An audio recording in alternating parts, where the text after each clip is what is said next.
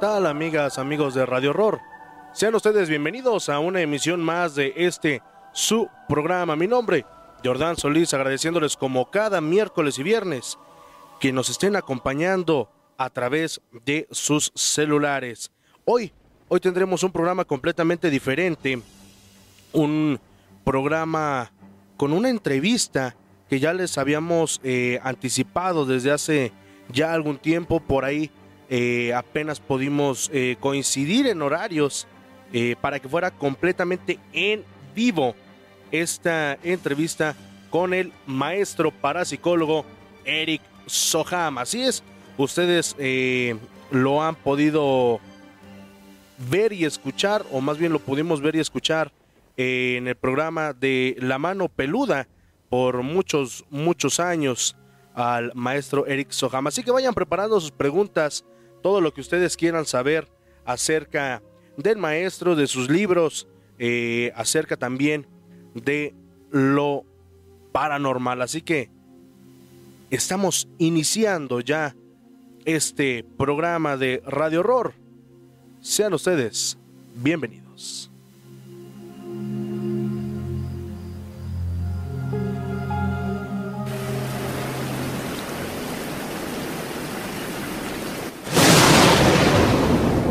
Desde el principio de los tiempos, el miedo ha sido el sentimiento que ha acompañado al hombre durante toda su vida. Desde que los medios existieron, hemos sido testigos de la evolución de todos y cada uno de los programas que nos han puesto los pelos de punta.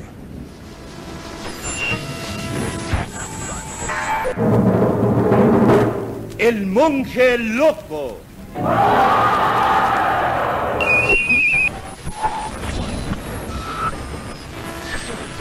Apague la luz y escuche.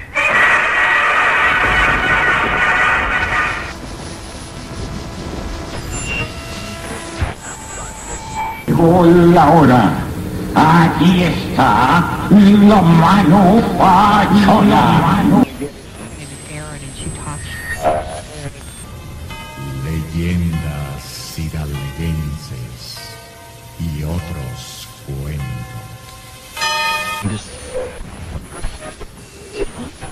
Historias que surgen del más allá, de lo desconocido, de lo sobrenatural.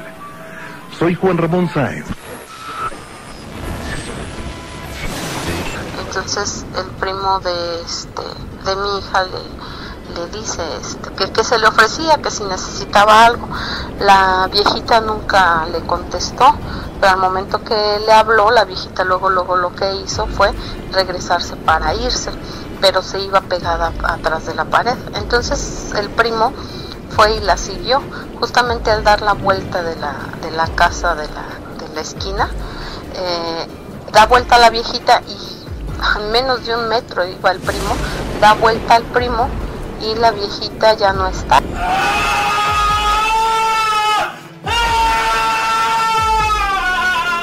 Bienvenido a una nueva era en programas sobre relatos sobrenaturales. Estás a punto de vivir un encuentro entre lo sobrenatural, el misterio y la realidad. Estás a punto de entrar a Radio Horror.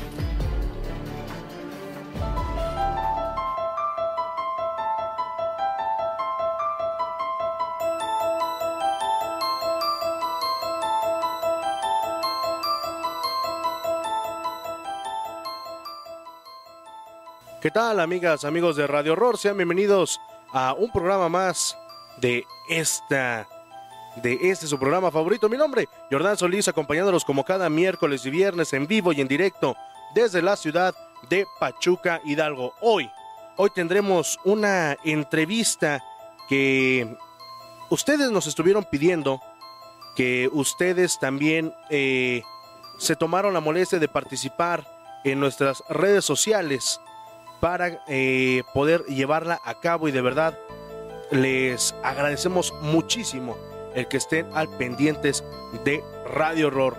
Recuerden nuestras vías de contacto 771-115-7455. 771-115-7455 está a su entera disposición. También el 771 341 0429 771 341 0429 si nos llaman o nos quieren agregar al WhatsApp solamente agreguen un más 521 si es que viven fuera de la hermosa República Mexicana.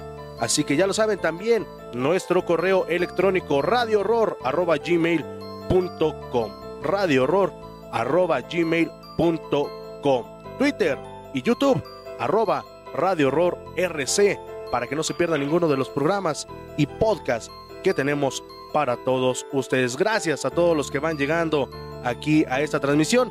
Queremos mandarle un saludo a, a Frederick, a Beto Maxon, que ya también se está reportando por acá, a Daniel López, Claudia Carrasco, Francisco Rangel, a Lore Ordaz, eh, a Sami Galindo, que por cierto hemos estado platicando con ella a lo largo de este día. Muchísimas gracias, Sami, por estar aquí con nosotros. Andrés Jiménez, saludos desde Medellín, Colombia. Saludos, saludos desde el Estado de México para Cintia Salazar.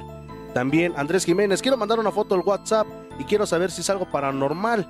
Eh, es el tubo del desagüe que apareció un plasma. Quiero saber si es algo demoníaco o algo paranormal porque estoy muy asustado y no sé qué hacer. Claro que sí, eh, mi querido Andrés Jiménez desde Colombia, mándanos tu eh, tu fotografía y aquí la vamos a estar analizando y también en dado caso de que tengamos por ahí alguna eh, pues eh, que no sepamos decirte qué es lo que se ve en esa fotografía que tú nos vas a mandar pues aquí estará también el maestro a quien le haremos llegar sus preguntas. Y pues bueno sin más preámbulos quiero darle la bienvenida a uno de los parapsicólogos más importantes en la República Mexicana. Ustedes, como ya los mencionaba al principio de este programa, lo escucharon por muchos y muchos años de la mano del licenciado Juan Ramón Sáez, que en paz descanse. Él estuvo en la mayoría de investigaciones que hizo precisamente el licenciado Juan Ramón Sáenz. Y es un orgullo para mí, damas y caballeros, presentar a todos ustedes al maestro Eric Soham. Maestro, ¿cómo está? Buenas noches. Muy buenas noches, Jordán. ¿Cómo están? Buenas noches, queridos amigos. Pues un gusto no estar aquí en tu programa, en tu escuchado programa, para responder a todas esas preguntas y todo lo que ustedes quieran saber. Gracias, maestro. Por ahí ya pudimos coincidir en, en fechas y en horarios con su apretada agenda y de verdad que estamos muy contentos de tenerlo con nosotros en esta noche, maestro. Claro que sí, es un gusto también para mí.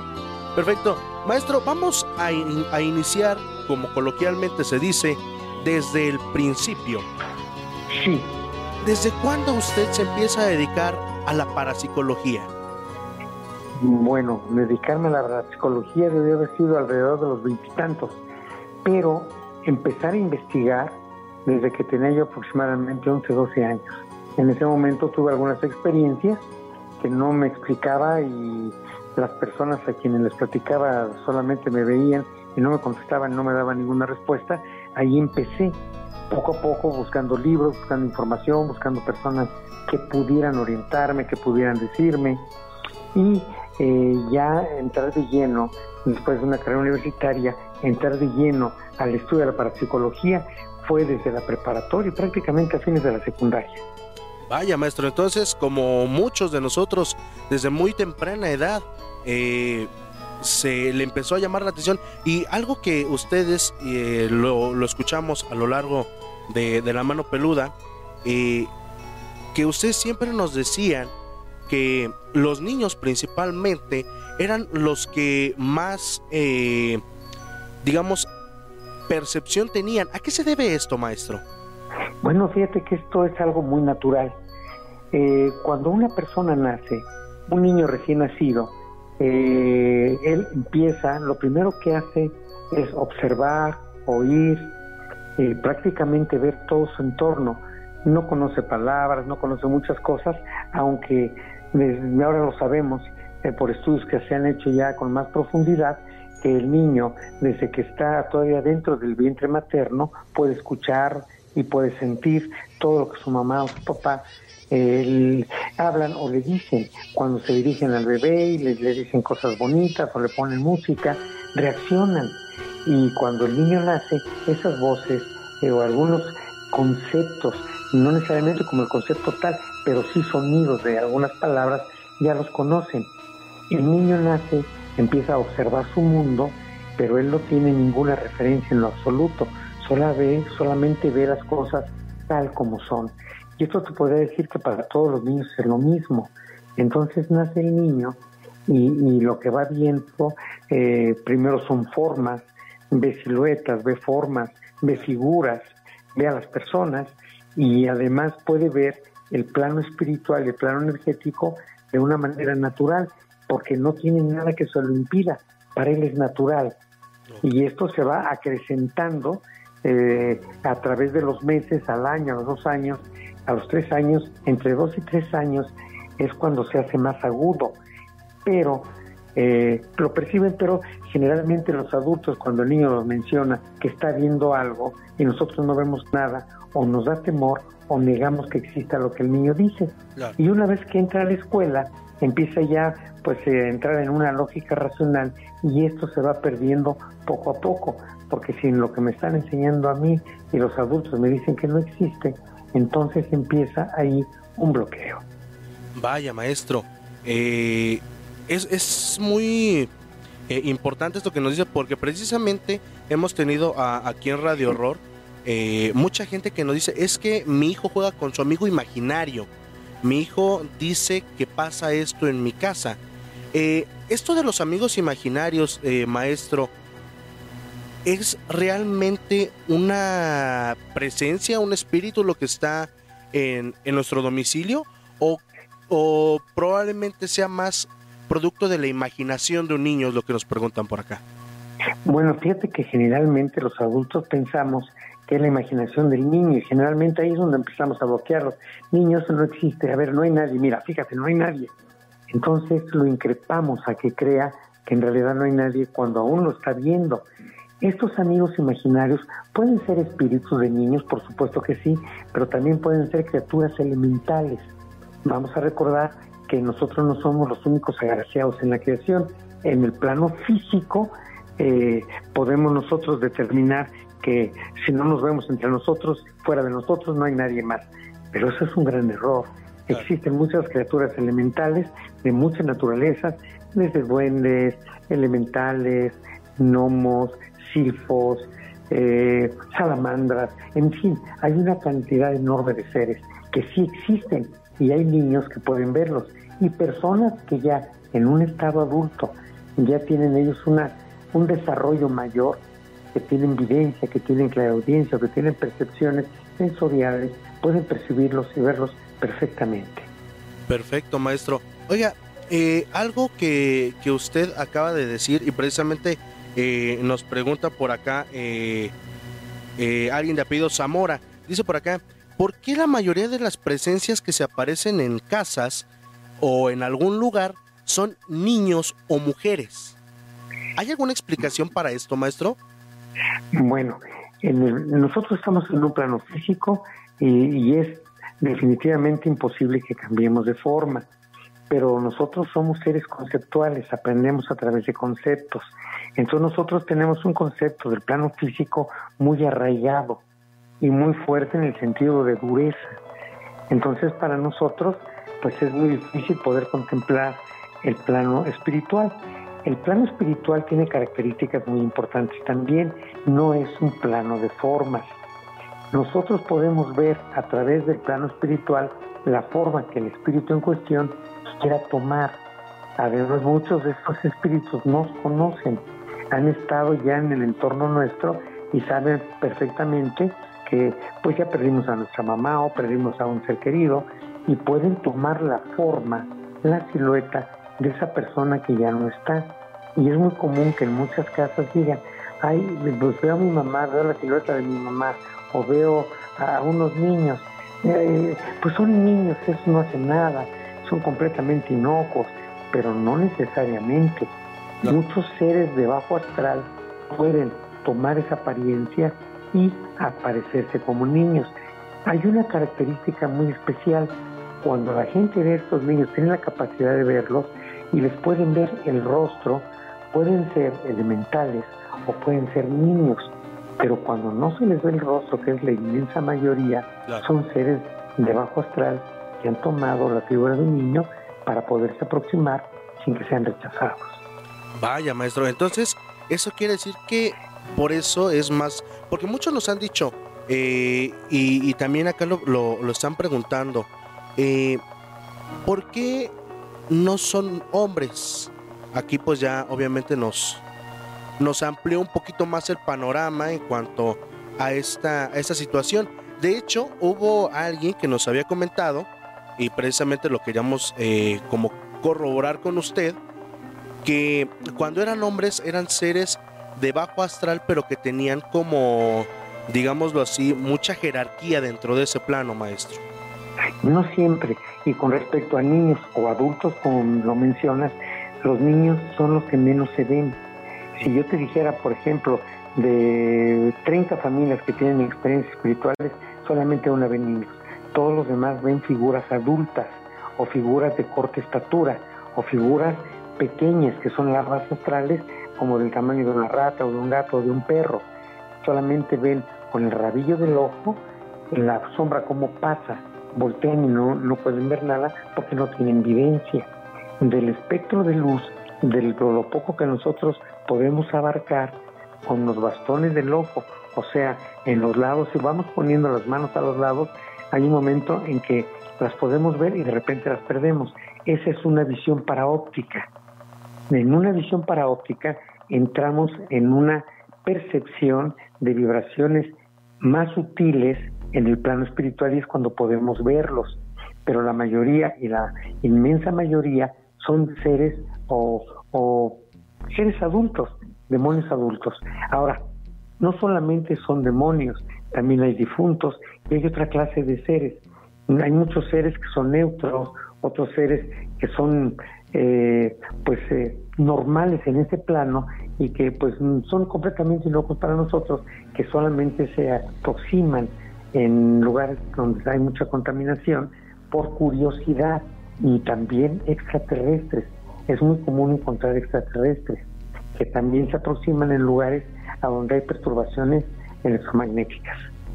Vaya, maestro, entonces, como dirían por ahí, no todo lo que brilla es oro y no todo lo que espanta es un fantasma, también pueden ser, eh, como usted lo menciona, seres quizá de otro planeta. Sí, de, de hecho, cuando un lugar, esto es muy común, cuando un lugar está muy contaminado, y esto viene por oleadas, no siempre es lo mismo, pero hay temporadas en que sí. Eh, acude uno, por ejemplo, a, a, ver, hay un lugar que está infestado, entonces vamos el equipo, empezamos a revisar qué tipo de energía hay, eh, dónde está alojada, eh, con la referencia que nos dicen las personas que viven en ese lugar, qué es lo que hacen, cómo lo sienten, cómo los perciben. Entonces nos vamos dando cuenta y vamos revisando y empezamos a ver a estos seres. Generalmente se apostan en los rincones de las habitaciones, pero hay muchos seres que andan pululando por toda la casa y entre ellos es frecuente encontrar extraterrestres. Tienen características muy especiales y colores muy especiales. Son como si fueran de neón. Ok. Entonces, digamos que es como nos lo presenta casi casi la televisión en algunas películas. Bueno, te quisiera decirte que hay películas que están eh, en verdad sumamente muy bien documentadas y dicen cosas que son reales. Lo que pasa, fíjate que, por ejemplo, todos los latinos tenemos una percepción eh, muy particular que generalmente el sajón no tiene.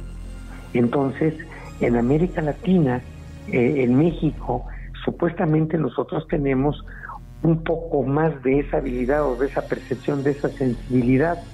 Eh, coqueteamos con la muerte, hablamos de muchas cosas, supuestamente no nos da miedo, pero es todo lo contrario, sí nos da miedo y por eso coqueteamos y por eso hacemos lo que hacemos. Entonces, somos muy sensibles, pero hay una gran realidad no tenemos una cultura espiritual. La gente sigue pensando aún que el mundo espiritual o el plano energético sigue siendo producto de la superchería, de la ignorancia, del temor, de, eh, le pueden llegar mil cosas, pero nunca nada que pueda llevarlo a tomarse de una manera seria. Y es todo lo contrario.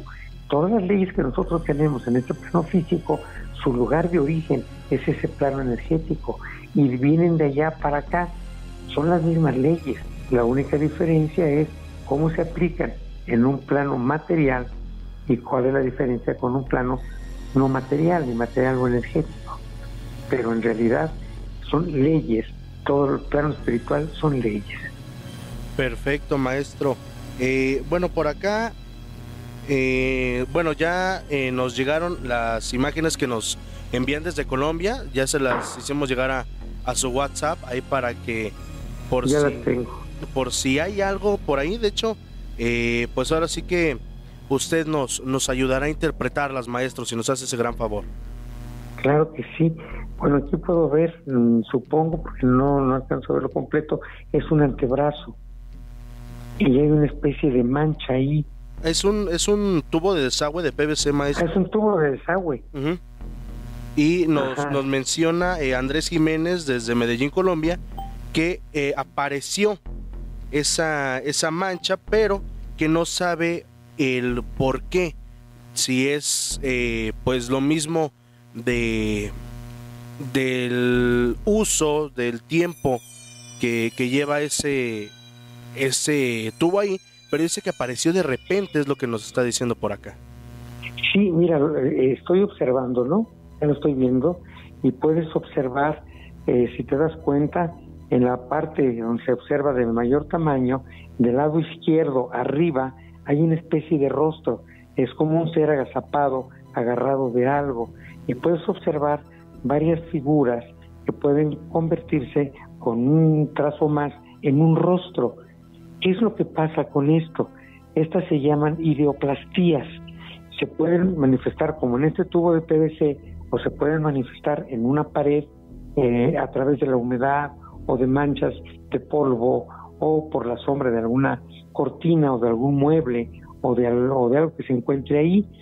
Generalmente, cuando un lugar está contaminado, esto que estamos viendo aquí es muy común y es una forma de manifestación.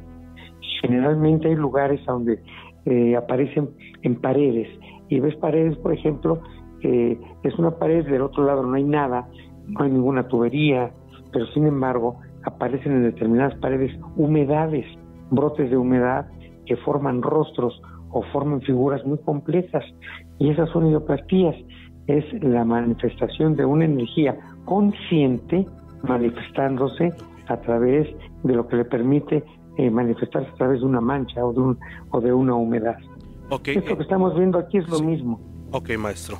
Eh, nos pregunta Andrés Jiménez que si eso es malo o qué puede hacer. Dice que está un poquito angustiado, que lo vio que apareció de, la noche a la mañana y que le preocupa si llegara a hacer algo malo y si es así, ¿qué debería de hacer, maestro? Bueno, en caso de que sea lo que estoy observando aquí una idioplastía, lo que tendría que hacer es, antes que nada, ver si tiene algún tipo de sintomatología. Cuando algo eh, de baja vibración o perjudicial está en algún lugar, hay una sintomatología que nos permite saber de qué naturaleza es. ¿Y cuáles son los síntomas? Cuando un lugar está contaminado, pues los síntomas son, antes que nada, cansancio, apatía, eh, baja, baja energía. La gente tiene bajones de energía durante el día, dificultades para dormir, pesadez en el cuello y los hombros, en la nuca, en fin, son una serie de síntomas. Si ellos tienen esta clase de síntomas, pues entonces eh, quiere decir que la propiedad puede estar contaminada, que puede estar infestada, pero eso se puede limpiar. Lo que tendrían que hacer es buscar a una persona o a ir a un templo trinitario que generalmente tienen esa posibilidad para poder eh, visitar ese lugar y hacer pues un desalojo a través de oraciones o a través de algunos elementos como bálsamos, incienso y algunos otros elementos que se usan para desalojar propiedades. Perfecto, maestro. Muchísimas gracias. Pues ahí está eh, mi querido eh, Andrés. Esta, esta duda que tú tenías ya, eh, pues ahí contestada por el maestro Eric Soham.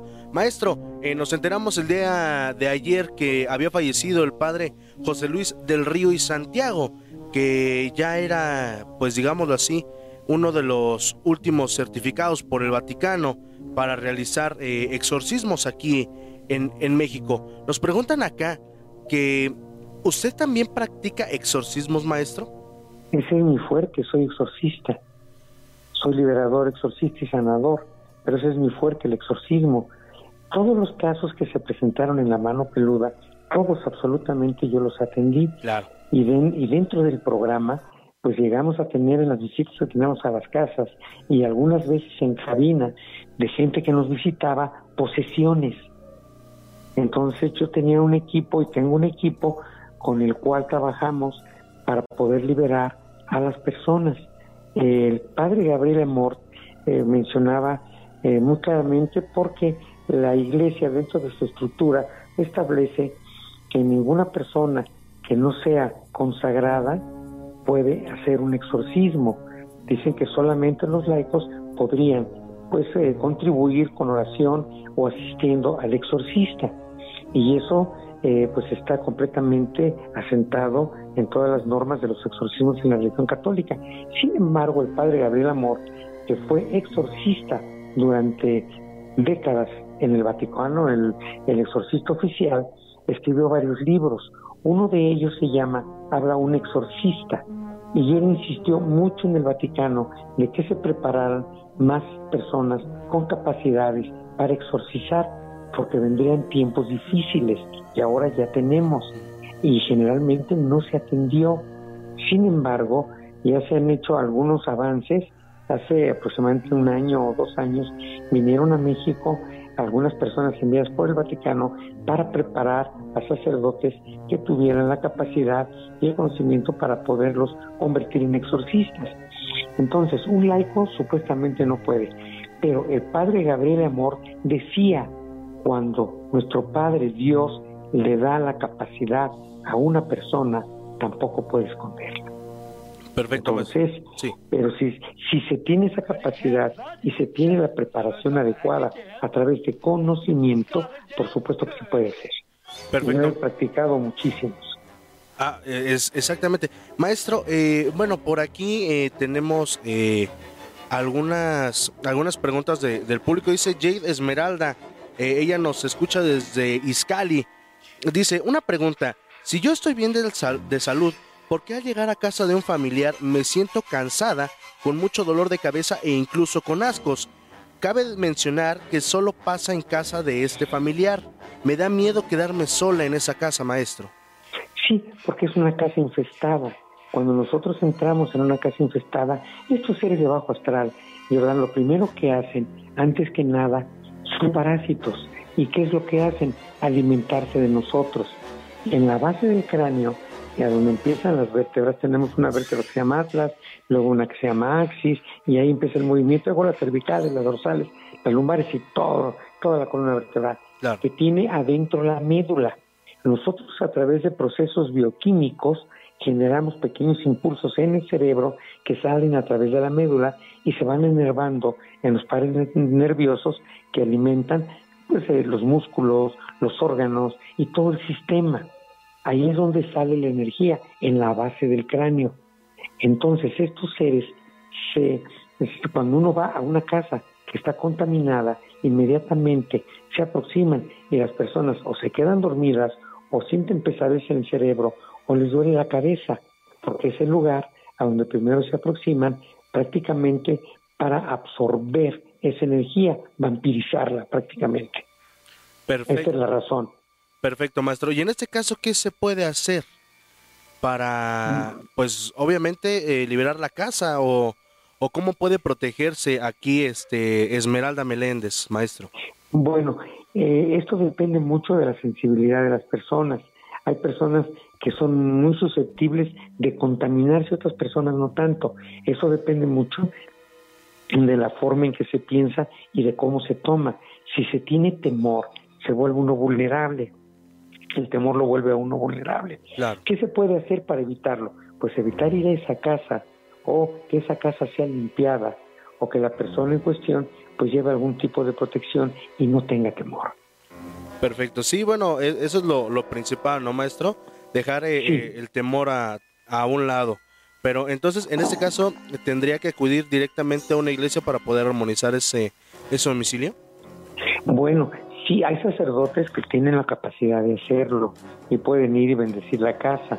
En, en ocasiones hace falta un poco alguna acción más compleja, como efectuar un ritual dentro de la casa. Hay ocasiones en que hay sacerdotes con mucha disponibilidad que van y en una mesa ponen un altar y se celebra un ritual eucarístico dentro de la propiedad y eso ayuda muchísimo. Sin embargo, hay seres que ya cuando están muy arraigados ya hace falta todavía un poco más. Vamos a recordar que todo tiene un alcance de acuerdo a la magnitud de su complejidad y de la capacidad del operante, en este caso un sacerdote o un exorcista. Perfecto, maestro. Muchísimas gracias. Pues ahí está eh, tu respuesta, mi querida Jade Esmeralda, y saludos hasta Iscali. También saludos hasta La Piedad, Michoacán, eh, para Rosa Isela Rangel. Maestro, dice por acá Body Marcor que nos escucha eh, desde la Huasteca Potosina. Dice por acá, ¿por qué cuando uno barre con albahaca se marchitan las hojas como si se cosieran? ¿Tiene algo que ver? Claro, prácticamente se cocen. La, albahaca, el pirol, la ruda y, muchas hierbas son las clásicas.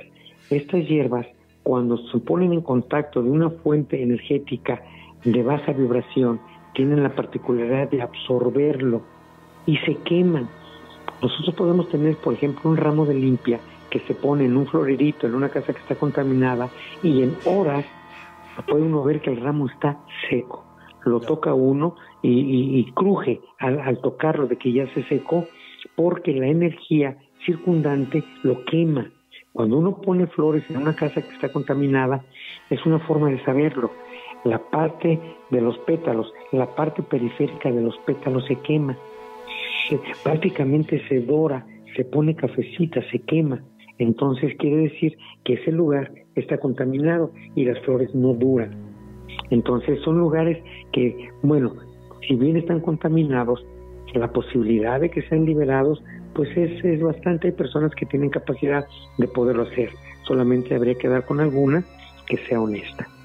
Perfecto, maestro. Eh, dice por acá, maestro, buenas noches. Eh, ¿Cualquiera puede ser exorcista? o necesitamos alguna preparación independientemente de la física y bibliográfica? Preguntan por acá. Bueno, prácticamente cuando no se tiene una investidura religiosa y una preparación de, lo mismo, eh, tiene que ser una persona que podría considerarse como un mago y un mago no se hace, nace. Entonces, si alguna persona que le llama la atención esto empieza a estudiar empieza a investigar siempre de la mano de alguna persona que lo protege, lo guíe y le enseñe y a través de estudio, porque esto es a través de estudio, de mucho estudio. Es una materia que con una encarnación no basta. El conocimiento de todo lo que es el mundo energético es muy complejo. Entonces, probablemente en su primera intención, pues no logrará probablemente volverse exorcista, pero en la siguiente encarnación o en la siguiente ya trae determinada capacidad, entonces ya nace y tiene que prepararse de todas maneras. Vamos a recordar que el mismo Maestro Jesús, aunque a los siete años tenía a todos los médicos y gente de saber en su entorno dándoles clase, tuvo que prepararse. Y hay algunos eh, vestigios de lugares que él estuvo eh, en el Tíbet estudiando. Entonces tenía que prepararse, porque aunque era ya un ser extraordinario, tenía un cuerpo físico y tenía que tener las condiciones que debe de tener. Porque finalmente para poder agarrar a un demonio no es tan complicado. Pero yo te preguntaría, si tú lo intentas, no tienes el conocimiento y la protección, ¿quién agarra a quién? Claro, exacto.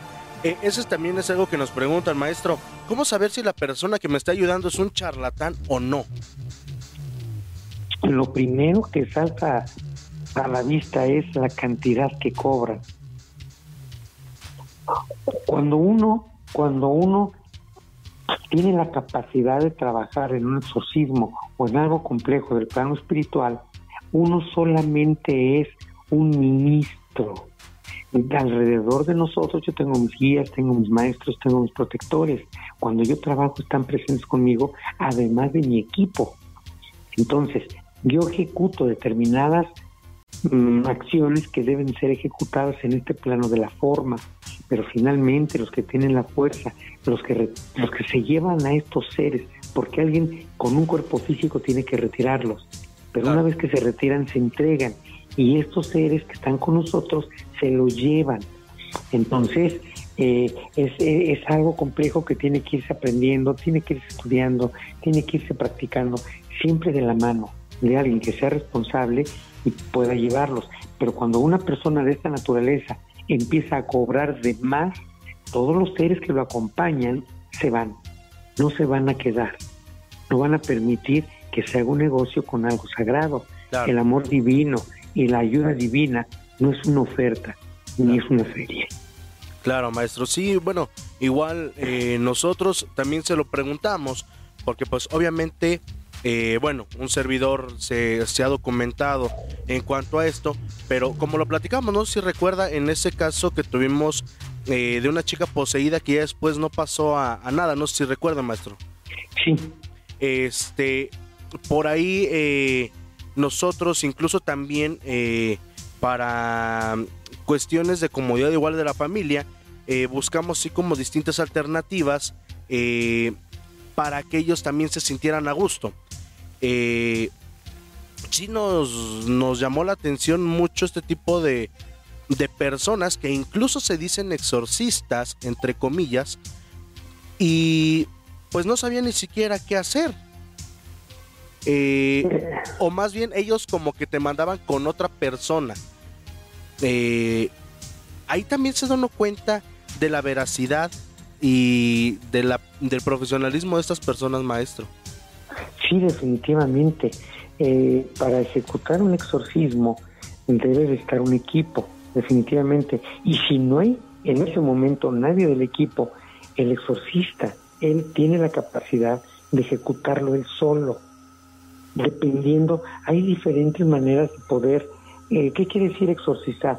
Sacar de un cuerpo, sacar algo que es exógeno, que es ajeno, que es invasivo. Entonces, hay diferentes técnicas para hacerlo. Yo tengo mi propia forma de trabajo. Entonces, un sacerdote lo hace a través de imprecaciones, a través de los elementos sagrados, a través de sal, a través de agua bendita, a través de aceites consagrados, a través de oraciones muy poderosas que pues finalmente terminan los seres que asisten al sacerdote llevándose a la entidad al lugar que le pertenece. Esa es la forma en que funciona el exorcismo. Sin embargo, una persona que tenga capacidad, el sacerdote no es un guerrero, el sacerdote es un ministro, pero también, también habemos guerreros. Yo, por ejemplo, en mi forma de trabajar, por supuesto que se utilizan oraciones, se utilizan algunos elementos, pero lo que nosotros hacemos, porque tenemos esa capacidad, es agarrar a esta entidad y sacarla, prácticamente y literalmente sacarla nosotros con nuestras propias manos. Perfecto, maestro. Eh, volviendo un poquito a las preguntas de, un servidor. Sí. Eh, usted, eh, ¿cómo es que llega a, la mano peluda, maestro? Esa es una, una duda que yo tengo. Yo desde muy chico eh, sin temor a equivocarme, aproximadamente unos cinco años, eh, yo ya escuchaba la mano peluda con, con mi señora madre, que por cierto nos está escuchando en este momento.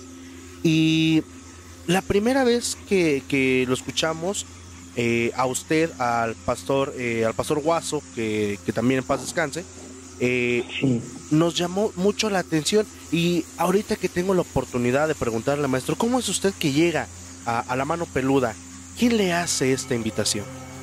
Bueno, es un, es, es, un, fue algo realmente raro, porque eh, en alguna ocasión yo estaba ya trabajando como parapsicólogo, estudiando, este, eh, ya había practicado exorcismos, en fin, y en una ocasión eh, estaba yo buscando información en internet para algunos trabajos que tenían que hacerse en la casa de ustedes. Gracias. Entonces, entré a la página de anuncios clasificados del Universal y me llamó, me llamó la atención un anuncio que decía, se solicita, porque yo quería buscar a una persona que me ayudara en algunas cuestiones de, de, obra en la casa. Entonces busqué donde decía se solicita. Y entonces decía, me llamó la atención que decía se solicita persona. Bueno, no, decía se solicita el título de, la, de esa sección. Y el anuncio decía persona que tenga capacidad de manejar el mundo espiritual. Entonces dije, bueno, aquí lo solicitan o lo están ofreciendo. Entonces me llamó la atención y marqué ese número. Y eh, vi eh, eh, con una periodista que en aquel entonces era socia de Juan Ramón Sáenz. En aquel entonces se encontraban elaborando y cooperando con el licenciado este, César Mares y Mauricio de Luis, dos, dos amigos entrañables que estaban en aquel entonces.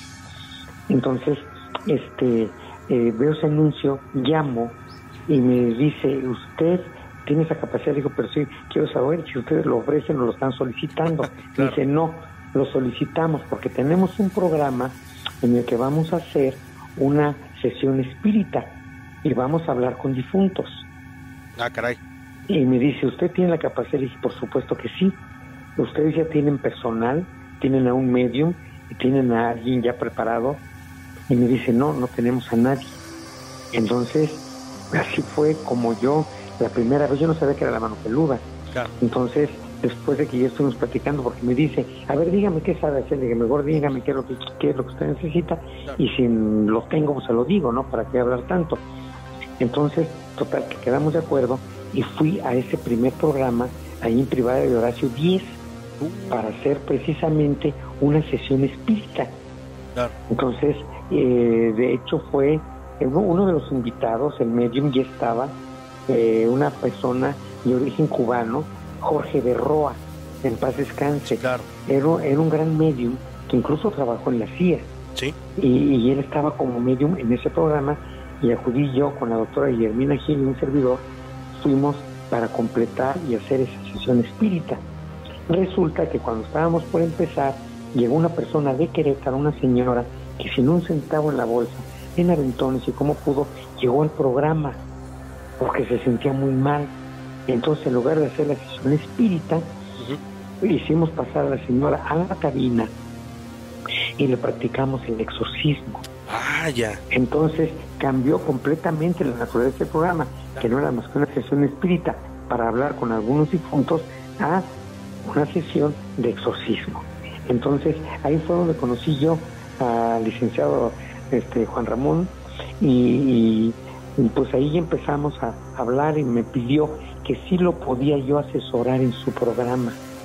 Entonces el programa pasó de ser un programa de relatos y, de dar algunas explicaciones de lo que pasaba a convertirse en un programa de ayuda. Claro. Entonces nosotros recibíamos las llamadas, les decíamos a las personas qué era lo que tenían que hacer o por qué estaban así y cuáles eran los medios para poderse liberar pues de lo que estuvieran pasando en esos momentos y, entonces ahí empezamos a acudir a las casas. De hecho, la primera casa a la que acudimos en aquel entonces, a la casa de un doctor, que actualmente es muy amigo mío, le pusimos el doctor José, su nombre es diferente, era una familia a donde el doctor y su esposa y dos hijos vivían sus papás eh, de ellos, de la pareja con ellos, era una familia como de seis, ocho miembros, les aventaban las cosas. Los, los ceniceros, los vasos, las cucharas. Y, era curioso porque en la cocina, las puertas de donde estaba todo, eh, todo el material que podían lanzar, lo tenían amarrado. Entonces fuimos y tenían ahí incluso una, uno de las una de las representaciones de Bragolín, de los niños chorones, a, donde, a donde decían que quien tenía una pintura de este, de Bragolín, esa casa probablemente se pudiera incendiar o tener fenómenos paranormales fuertes. Entonces, esa fue la, la, primera este, eh, salida que tuvimos a una propiedad, a una casa. Y a partir de ahí, eh, con el equipo ya formado, estaba también un psiquiatra con nosotros que es el doctor Ramón Esteban Jiménez, en paz descanse también, un excelente psiquiatra, eh, catedrático en la universidad, eh, una persona muy notable con mucho conocimiento.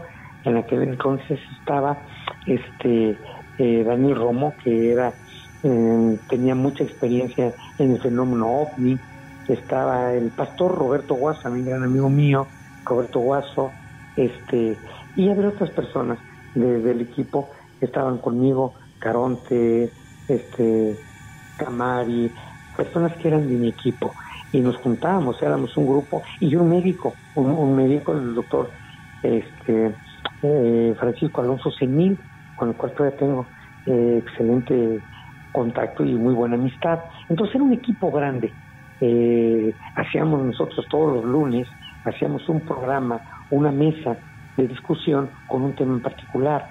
Y no, solamente, no solamente se trataba desde el punto de vista hermético, se nos invitaba a gente de ciencia, a gente religiosa, a gente con experiencias mm, de esas vivencias y se formaban programas muy bonitos. Y, el, y el programa llegó a ser durante muchos años, siete, ocho años, el programa más escuchado en la historia de México. Tenemos una audiencia de entre 15 y 18 millones de gentes por noche. Vaya, y nosotros nos emocionamos con dos mil, maestro. sí, es que ese, eh, fíjate que el programa de la mano peluda fue un boom. Claro, claro. Y, por supuesto, pues siempre trabajamos con honestidad, ayudando a la gente. El, el locutor que era pues el punto de partida, eh, licenciado este Juan Ramón Sáenz Esquivel, era una persona muy paciente, muy respetuosa y una persona muy noble. Entonces, pues se conjuntaban todos los factores para poder ayudar a la gente. Claro, maestro. Vaya, fíjese lo que son las cosas. Ustedes no tenían ni siquiera idea entonces de cómo era la movida ahí, pero vaya, vaya que hizo, que hizo historia, maestro. No sé si usted recuerda uno de los casos más sonados en, en La Mano Peluda, que de hecho eh, el licenciado Juan Ramón Sáenz plasma en su libro de las historias ocultas, en su primer libro, no sé si recuerde, de la casa de la colonia Roma, la, casa de la señora Patty. Sí.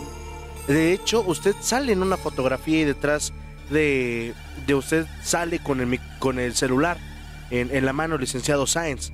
Eh, en esa ocasión, maestro, eh, sabemos también que pues vivieron muchas experiencias bastante fuertes dentro de esa casa, que incluso no solamente quedó en una sesión, si mal no recuerdo, se, hicieron algunas otras posteriores eh, A, esa visita.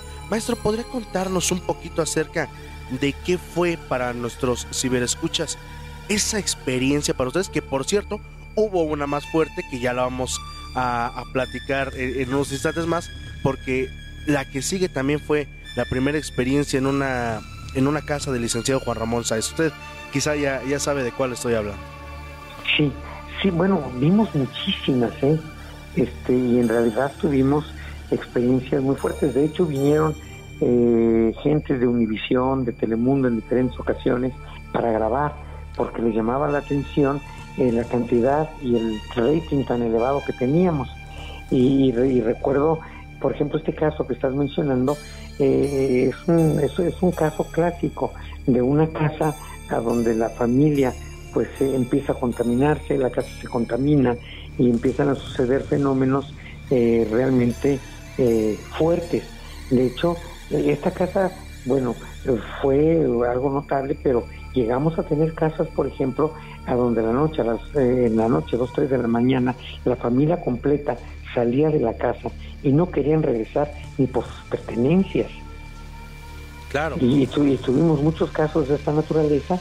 ¿Y qué es lo que sucede en estos casos? Llegábamos nosotros, hablábamos con las personas, eh, nos decían cuál era eh, la problemática que tenían, veamos toda la sintomatología, hacíamos las detecciones de la energía, eh, se debe tener este pues esa facultad de poder percibir, tener esa percepción para poder percibir la magnitud de la vibración de la energía en la, con la que se está uno poniendo en contacto. Y se hacía todo el, todo el proceso de revisar toda la casa, eh, se hacía un ritual para poder liberarla, porque íbamos, hacíamos el ritual y liberamos esa casa. En muchas de esas casas que nosotros acudimos, no fue en una ni en dos, poder decir que fueron en docenas, a donde eh, cuando empezábamos nosotros a trabajar, estas personas que ya estaban muy contaminadas terminaban en posesión y terminábamos ejecutando el exorcismo. Y eso fue en muchas ocasiones y se transmitía, porque la idea no era transmitir el exorcismo, sino que se, se presentaba de una manera espontánea y entonces se transmitía. Claro, maestro. Vaya, ese sí, sí recordamos precisamente esa, esa historia que, por cierto, ya también eh, nos están pidiendo aquí algunos eh, ciberescuchas que si la, la podemos pasar así, pues ahora sí que estén pendientes para que vean de qué estamos hablando, porque de verdad, esa, esa, este, esa historia, esa investigación también nos tocó escuchar en vivo, que ni siquiera Doña Patti se quería acercar a, la casa y por ahí le decía a, Juan Ramón Sáenz que pues literalmente ustedes estaban locos, no sé si recuerda, maestro. Sí, cómo no. Vaya, eh, que, había salido con su esposo y que dijeron, no, como dice usted, ya mejor después regresamos por, por nuestras cosas, maestro. Sí, definitivamente sí. Y, sí, había casos donde había fenómenos muy fuertes, ¿eh? de verdad, a donde les pegaban eh, cachetadas o trompadas a las personas o sea, los lastimaban. Claro. Y ahora, maestro, vamos a hablar precisamente de lo que comentaba yo hace unos instantes. La primera investigación, eh, porque incluso eh, en, su, en su libro lo, menciona el licenciado Sáenz, que en paz descanse, la primera investigación del licenciado fue, no sé si recuerda usted, la casa de Fidel.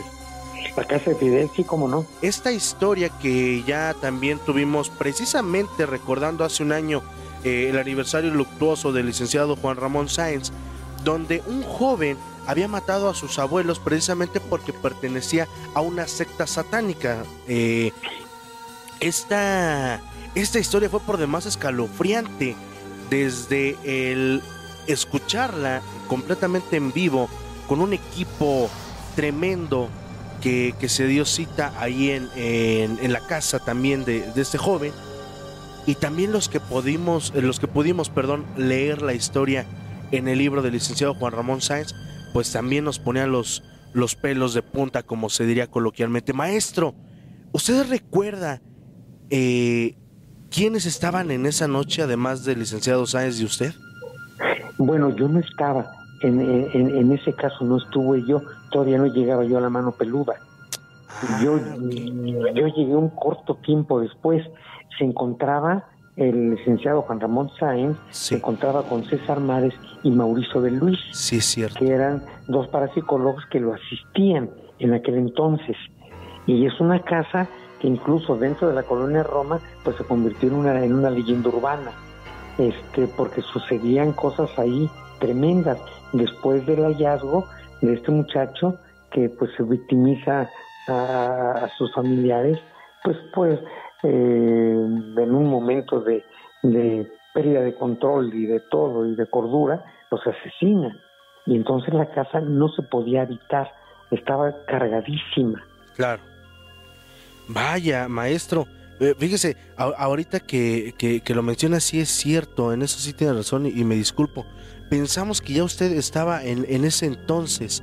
Eh, Aún no. En, la mano peluda. Entonces, el caso de, de, Fidel fue antes del caso de Doña Patti. Sí, fue antes, claro, fue antes. Sí. Vaya, maestro. Eh, nos preguntan por acá, muchísimas gracias. Antes que, que, que, otra cosa, a todos, a todos y cada uno de los que nos están escuchando en esta noche y sobre todo están acompañándonos al maestro Eric Soham y a un servidor. Eh, por acá nos, nos pregunta, acabo, eh, hace algunos meses jugué a la Ouija.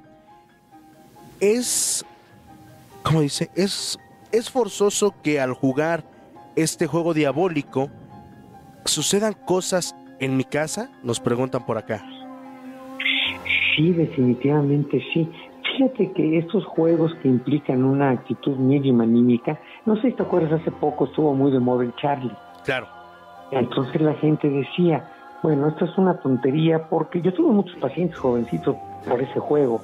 La, la, la gente piensa, bueno, ¿qué peligro pueden tener dos lápices que se ponen uno arriba del otro y que se le hacen preguntas si los lápices se mueven en un sentido o en el otro, si se caen, los significados que tiene y todo eso, pues eso es una vacilada. No lo es, porque eso es tan peligroso como la Ouija, solo que la Ouija es más completa. La Ouija es una tabla donde hay números, donde está todo el alfabeto y dos palabras que dice sí y no. Entonces, eh, y adiós. Entonces, en esta tabla, al igual que en Charlie, no es la tabla, ni son los lápices, ni es el, eh, el oráculo o el cleo, no, no, no, no. Es la actitud de la persona de contactar.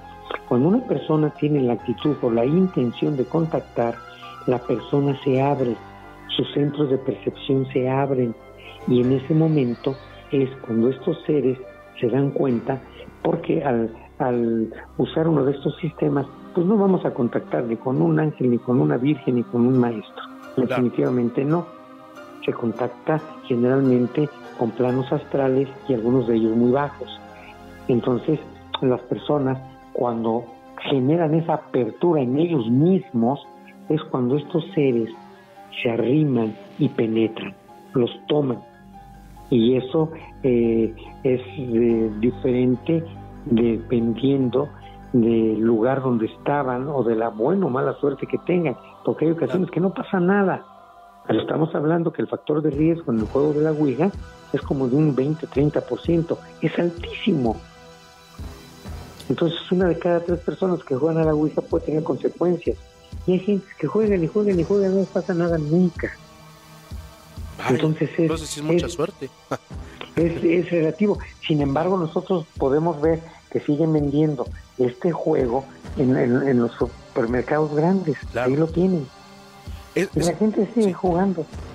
Sí, justamente eso es algo que le queríamos preguntar y de hecho esa, esa duda me surge a mí porque eh, cuando yo empecé a, a, saber todo esto de los dones, cuando incluso me dijeron que, que yo tenía un, un, don por ahí y una misión, eh, cerca de mi casa hubo una chica que jugó precisamente a la Ouija. Y pues obviamente pasaban cosas eh, medio raras en, su casa. De hecho, se fueron, tuvieron que venir a, bendecir la casa. Otra, eh, otra cosa que, que, bueno, yo le quería preguntar a raíz de esto. Usted nos acaba de mencionar que pues es muy comercial. Incluso algunos eh, youtubers, como el, el famoso Dross, pues tiene incluso su Ouija han preguntado y nos hemos topado eh, con algunas preguntas en algunos grupos de historias de terror, de cosas por el estilo. La pregunta, así como tal, ¿eh, maestro? Sí. ¿Dónde compro una Ouija? ¿Puedo contactar a cualquier espíritu con cualquier Ouija? Encontré una Ouija en tal establecimiento comercial y la compré. ¿Con esto puedo jugar? Ojo, mi pregunta es esta, maestro. Eh, necesariamente tiene que estar preparada una Ouija para poder entablar una conversación con un espíritu o, como dice usted, es más la intención de esta persona de quererlo contactar. ¿Por qué me pregunta? porque pues obviamente no sé, se me ocurre eh, tener aquí un pedazo de papel, eh, hacer mi, entre comillas, mi propia tabla e intentar contactar con estas, eh, con estas presencias. Pero obviamente tendrá el mismo resultado que yo haga mi propia tabla o que yo la compre o que entre comillas para la gente que, que no conoce compre una tabla preparada? ¿Cuál es la diferencia? O si con cualquiera se puede hacer esta, esta conexión, maestro, con el otro mundo. Mira, la primera parte, la respuesta de la primera parte es la siguiente. Sí. No es la tabla. La pueden hacer en una hoja de papel, la pueden dibujar con gis en el piso, la pueden rayar en un pedazo de madera, en fin, no es la tabla, es la intención. Pero Ojo, pero si consiguen una tabla que ya fue utilizada y se contactó con ella, obviamente esa tabla ya tiene determinadas características energéticas que pueden ser coadyuvables a que sea más fácil una conexión, pero también más fácil de que esa conexión sea de bajo astral. Que todos lo son, ¿eh?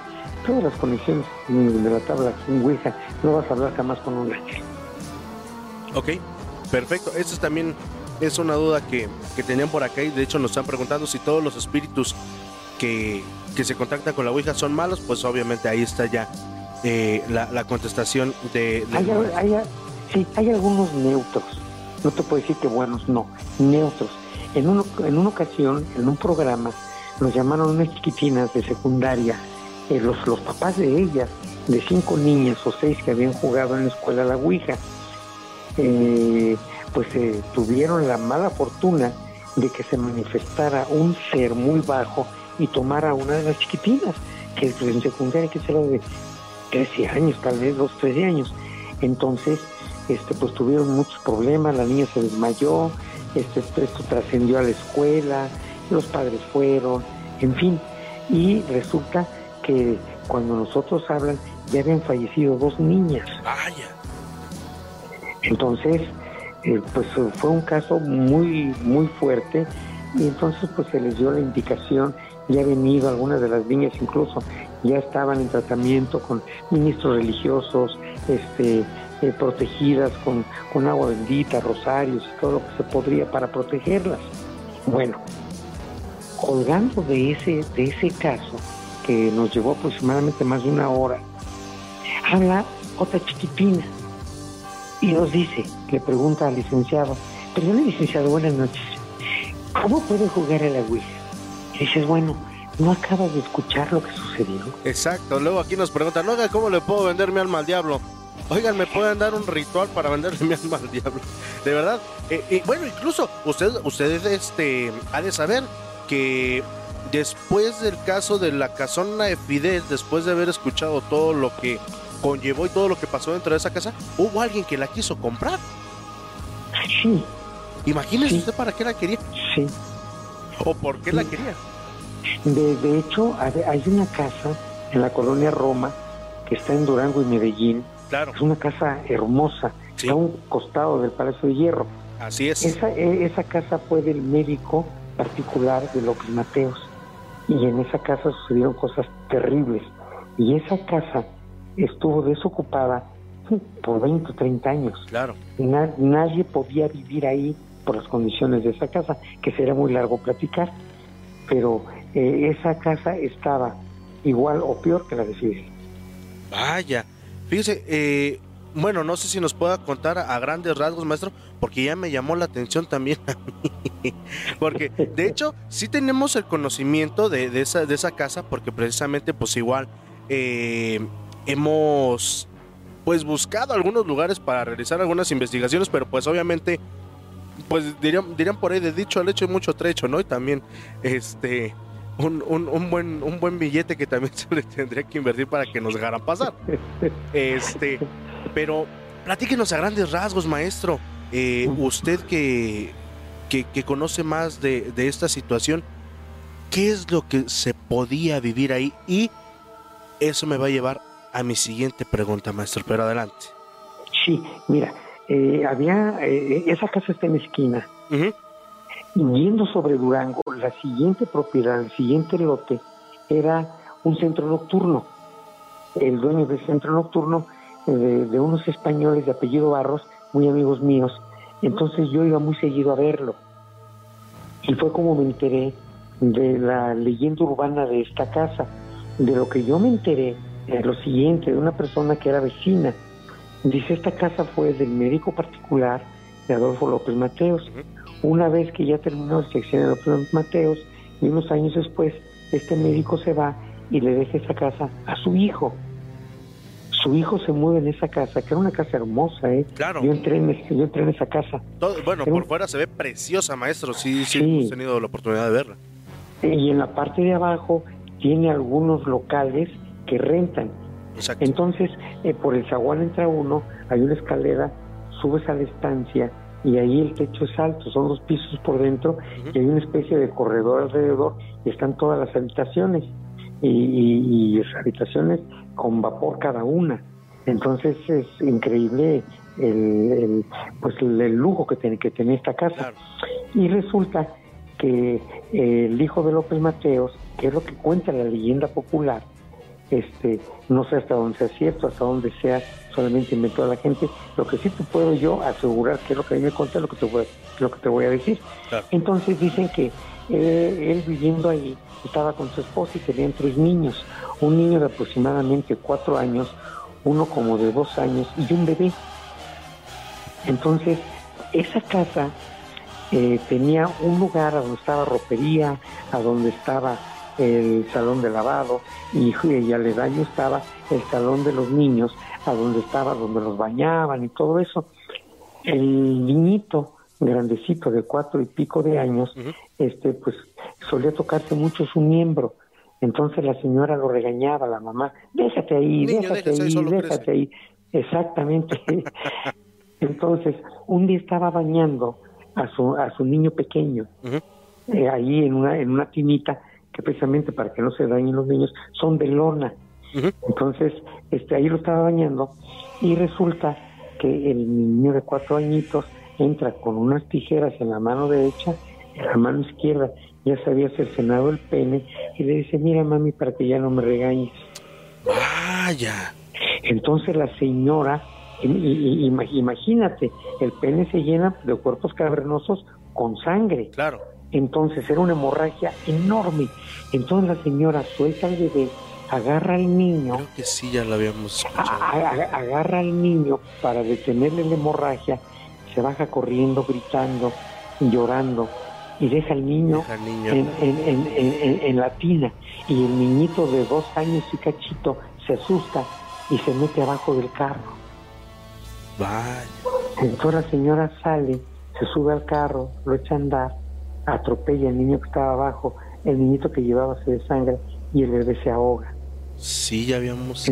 entonces la señora pierde la razón Digo, no era para menos. Claro. Le, avisan a, su esposo, llega el esposo y también pierde la razón. Y desde entonces esa casa se quedó sola. No podía vivir nadie. Yo entré en esa casa porque estando con mi amigo, y se llamaba Bar ese centro nocturno, estando con él ahí, un día, y, y yo veía, por ejemplo, que en algunas ocasiones estaban arreglando esos locales para poner algún tipo de negocio. Hubo ocasiones en que en pleno día los, las personas que estaban arreglando ese, ese local salían corriendo y no regresaban ni por la herramienta. Vaya. De ese tamaño. Y luego me enteré, porque pues eso es una leyenda ahí, que lo había comprado una señora de origen judío. La casa estaba vacía. Y entonces lo estaban vendiendo eh, o rentando. Y entonces ella dijo, bueno, yo acabo de llegar de Israel, necesito donde vivir y me gusta esta casa, quiero esta casa y yo les doy la mitad ahorita, pero quiero que me dejen entrar para no irme a rentar un departamento o meterme a un hotel en el que ya estoy. Vaya. Entonces le dicen que sí, se hace el convenio, la señora lleva solamente una cama individual, lleva una mesita, un par de sillas y un sillón, y este y se lo, se lo ponen en la estancia en la estancia la, la puerta de acceso era amplia, tal vez de unos dos metros de ancho, con dos puertas, dos hojas y una escalera muy bonita en círculo. Y un día en la noche, cuando la señora tenía tres o cuatro días ahí, con todo y cama la aventaron al patio. Vaya. Vaya, qué impresionante, maestro. O sea, y esa casa duró sola mucho tiempo. Un día, estando yo fuera, estaban, estaban dos jóvenes, un muchacho y una muchacha ahí parados y tenían la puerta abierta. Sí. Entonces estaba yo con dos amigos y les digo, vamos a ver, les platiqué rápido lo que yo sabía de esa casa y entonces fuimos a verlos y les dije, buenos días, jóvenes, ¿cómo están bien? Y les digo, este, eh, ustedes eh, mm, viven aquí o, o, qué hacen aquí, porque yo conozco esta casa de tipo y nunca hay nadie. Y dice, no, somos de una oficina de bienes y raíces y va a venir una persona a ver la casa. Vaya. Y entonces empecé a platicar con ellos, les hice la plática a propósito y les dije, ¿me podrían dejar verla? Sí, ¿cómo no se me pase? Y entonces entramos mis dos amigos y yo. ellos, no, ellos no tienen que ver nada con espiritual. Claro. recorrí la casa y pude ver los lugares que describen en ese en esa leyenda urbana. Sí. Vi el lugar a donde estaban los niños, las recámaras, el salón de ropería, este, la biblioteca, el sótano, en fin, todo. La recorrí completamente. Cuando salimos, y estaba cargadísima, cuando salimos de ahí, le dije a uno de mis amigos que era ingeniero, le dije, oye Marco, ¿cómo te sientes? Me dice, ¿por qué? Le, le digo, ¿no sientes nada en tus ojos? Y me dice, los siento raros. Bueno, los ojos los tenía casi cerrados. Vaya. Sí, se le inflamó en la parte donde está la ceja, inflamados. Y además, la otra persona que iba ahí, pues con vómito. Claro. O sea, era, era una energía. Y yo conocí esa casa por muchos, muchos años y nunca se, se rentó ninguno de los locales, ni se rentaba la casa, ni se vendía. Después de muchos años eh, que pasé por ahí, por la calle Durango, vi que estaba una empresa. Y creo que hasta la fecha ahí sigue. Vaya. Ya me imagino qué les, qué les pasará a los pobres ahí.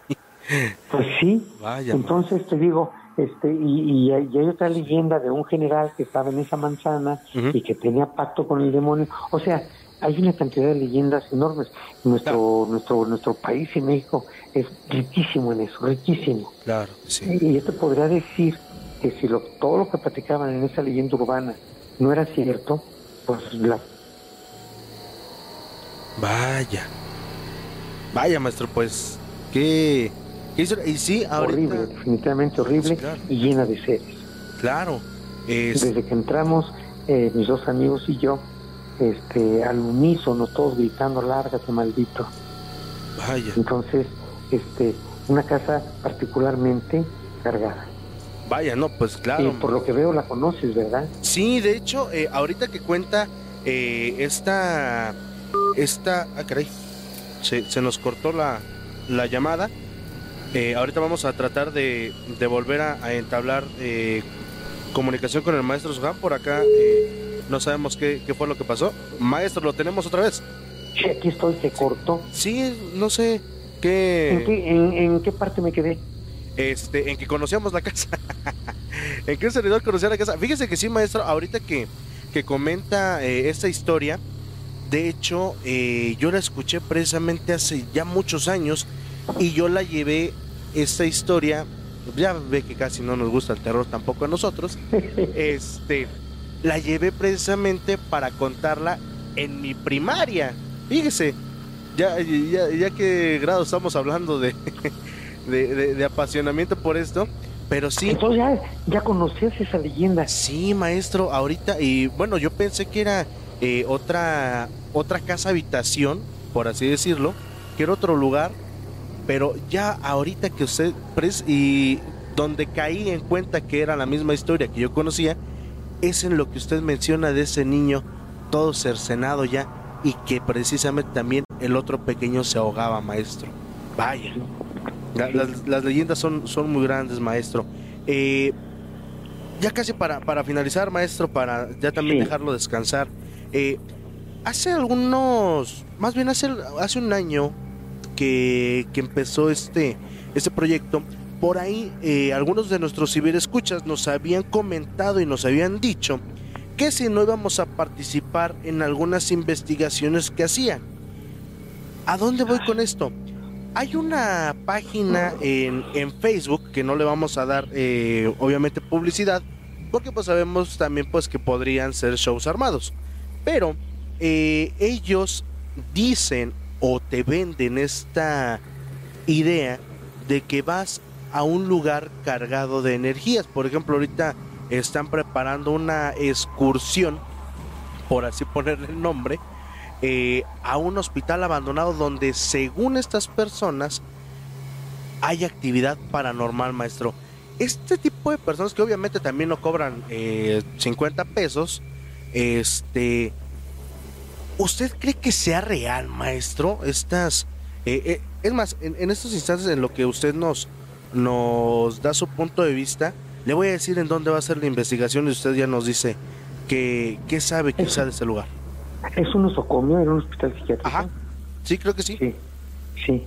Eh, ahorita en unos instantes le, le, le digo. pero ¿usted cree que estas personas realmente vayan preparadas para alguna situación? No, definitivamente no. No. No. ¿Usted qué opina de este tipo de, pues, de, podríamos decirlo así, de charlatanes que, que te venden un, un tour? Es una irresponsabilidad enorme.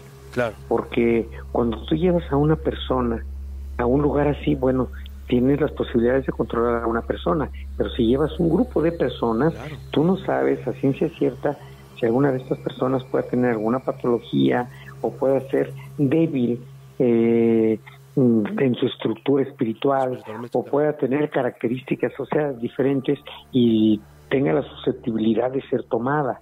Claro. Porque eso es muy peligroso, muy, muy peligroso. Fíjate que acabo de tener, son dos casos pegados prácticamente.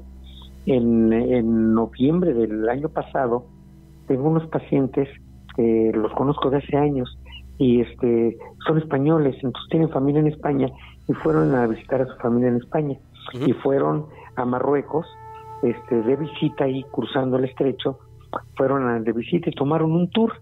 Y en ese tour los llevaron a diferentes lugares de Marruecos, los llevaron a un lugar a donde de acuerdo a la historia y todo lo que había pasado en esa área llevaban a la gente y ahí la asesinaban. Entonces, pues esta familia, pues, pero no sabía nada de eso, ¿no? Claro. Tomaron el tour histórico ahí en Marruecos y llegaron a esa casa en uno de los, vieron muchos lugares, esa casa fue uno de ellos. Entonces entraron y el muchacho que se puso mal, un muchacho de 22 años, me, me, me comentaba, dice, fíjate que desde que llegamos ahí no me latió. Dice, pero vi que toda la gente entró, yo no iba a entrar y dije, no, pues ¿qué puede pasar? O sea, no debo ser ridículo tampoco. Claro. Entonces solamente vengo en un tour y se metió con la gente. Entraron y dice que era una casa muy grande, una, una casona, y hubo un momento en que, le, en, que le, en que dijeron aquí es donde acumulaban todos los restos humanos. Y en ese momento fue cuando, dice, yo me pregunté, ¿qué demonios estoy haciendo aquí? Claro. Y entonces se salió, pero ya fue muy tarde. Eh, ese día en, en la tarde de Marruecos me hablaron Y me dijeron, por la diferencia de horario que tenemos, la tarde de ellos se quiera, pues al mediodía, este, en la mañana. Y entonces me dice, fíjate que me habló su papá, dice, mi hijo, dice, no sé qué le pasó, dice, está muy mal, dice, no ha podido dormir, dice, se siente terriblemente mal, dice, siente que se va a morir, se siente malísimo.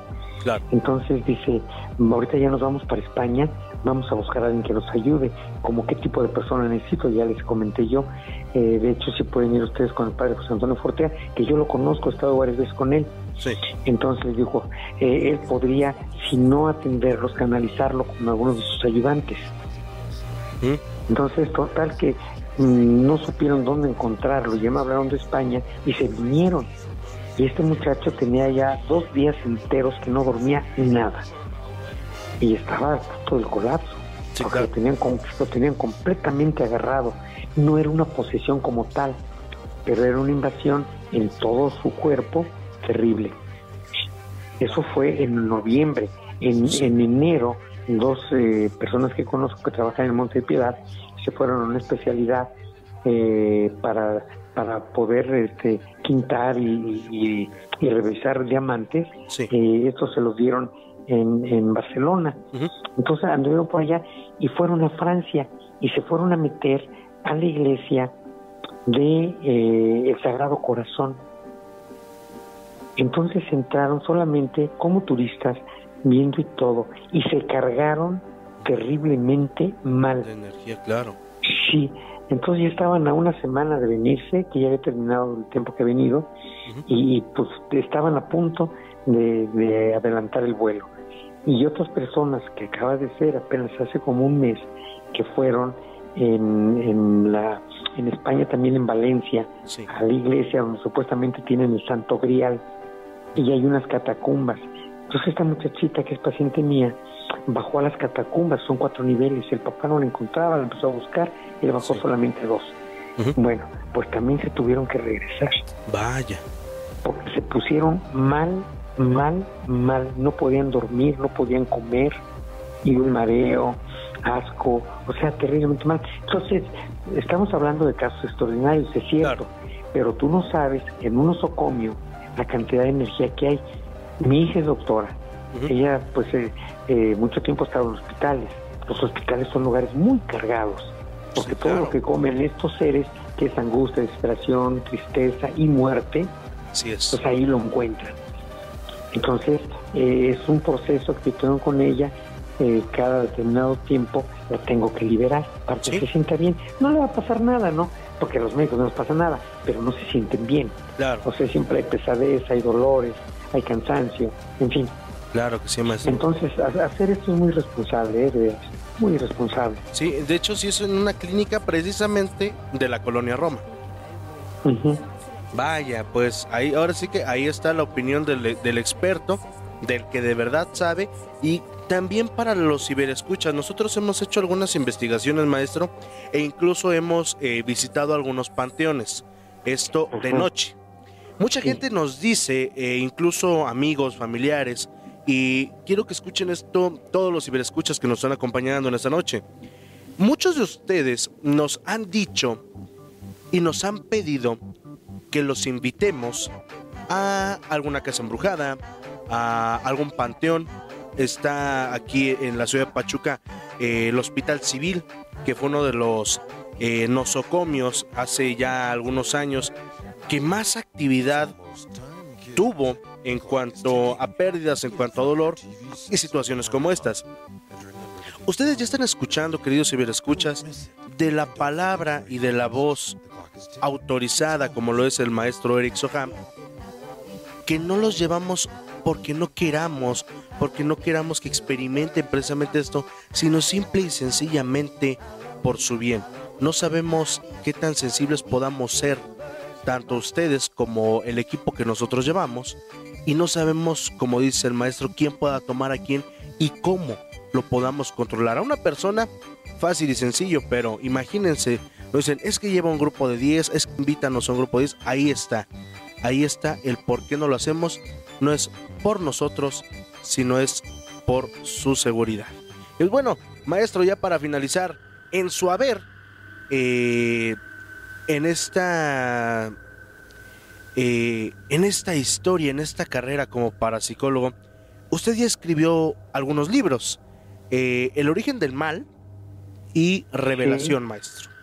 Bueno, ese es el mismo libro, es diferente edición. ese libro es producto de una investigación, todo lo que dice el libro es completamente real. De hecho, cuando lo registré en derechos de autor, lo registraron como obra literaria. Eh, ahí todos los fundamentos y las referencias de todo lo que yo fui descubriendo investigando el caso de unos muchachos. Entonces hubo cosas que no pude editar, bueno, que no pude poner porque mis guías me dijeron que podía hacer daño. Entonces no pude poner muchas cosas. Estoy trabajando en la continuación. Sin embargo, eh, pues no, no veo muchas posibilidades de poder editar esa continuación porque eh, descubrí algunas cosas que tienen que ver con la historia, no solamente de México, sino con algunos aspectos de la historia universal, que siempre nos han dicho de una manera y no fue así. Claro. Entonces, hay cosas que pues me tengo que callar, no puedo decir. Claro. Eh, tal vez la apreciación en mí sea errónea, pero al igual que en este libro de revelación, El origen del mal, lo que hice fue, de lo que iba yo eh, descubriendo o investigando, este, yo buscaba referencias que le dieran sentido a lo que yo había visto. No es el hecho de que yo lo diga, sino es el hecho que yo lo encuentre y lo relacione con hechos reales, históricos.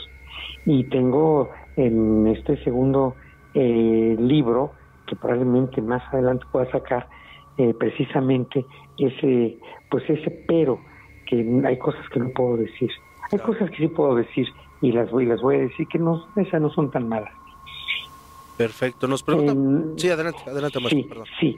Eh, descubrí eh, en la investigación del libro de Revelación, El origen del mal, que la verdadera Jerusalén es el sureste de México. Que el, que el demonio del que habla Apocalipsis 20 y de que habla el Corán en los sutras es el mismo y está en Chiapas.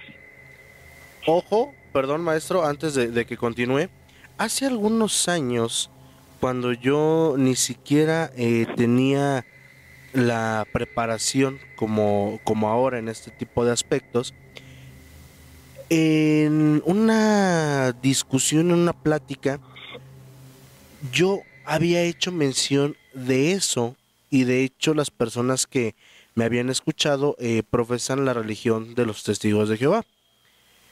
Su reacción al, al escuchar a un niño precisamente diciendo esto, que por cierto le, le mando un saludo a, mi amigo Luciano Alvarado, que, que es quien eh, escuchó esto y que incluso su hermana se empezó a reír de mí. Eh, fíjense lo grande que es el destino. Ahorita lo que comenta el maestro es lo mismo que yo le había comentado a estas personas que dicen o decían ser muy religiosas y a mí me habían tirado de loco. Ahí está, nada más para que para que vean. Vaya, maestro. o sea, tú les dijiste lo mismo. Sí, de hecho, de hecho yo les dije, es que Jerusalén es aquí en México. ¿Cómo va a ser aquí? Que de verdad, aunque ustedes no me lo crean, Jerusalén está aquí y se lo juro por la vida de lo que más quiero en esta vida, que yo les dije, y está en el sur de nuestro país, se lo juro por lo más sagrado que tengo, maestro. Fíjate, o sea, tienes tus características entonces, además de la, de la sensibilidad que tienes. Así va la otra, la otra que descubrí. ¿Has oído la leyenda de los aztecas? ¿Cuál de todas, maestro? pues de cómo fundaron la nueva Tenochtitlán, ¿Ah, que venían de un lugar que se llamaba Aztlán, que era una isla, y que Huitzilopochtli, su patrono, les había indicado que debían de fundar su ciudad en donde encontraran un águila, devorando, eh, águila devorando una serpiente en un islote. Entonces sería ridículo que su peregrinar duró 225 años, después de 225 años se encuentran en un lago y vayan a fundar su ciudad a la mitad del lago. Claro. Sería absurdo y tonto. Claro. Pues buscan una ribera en el lago que sea propicia y lo hubieran hecho. No, hicieron lo que les dijeron.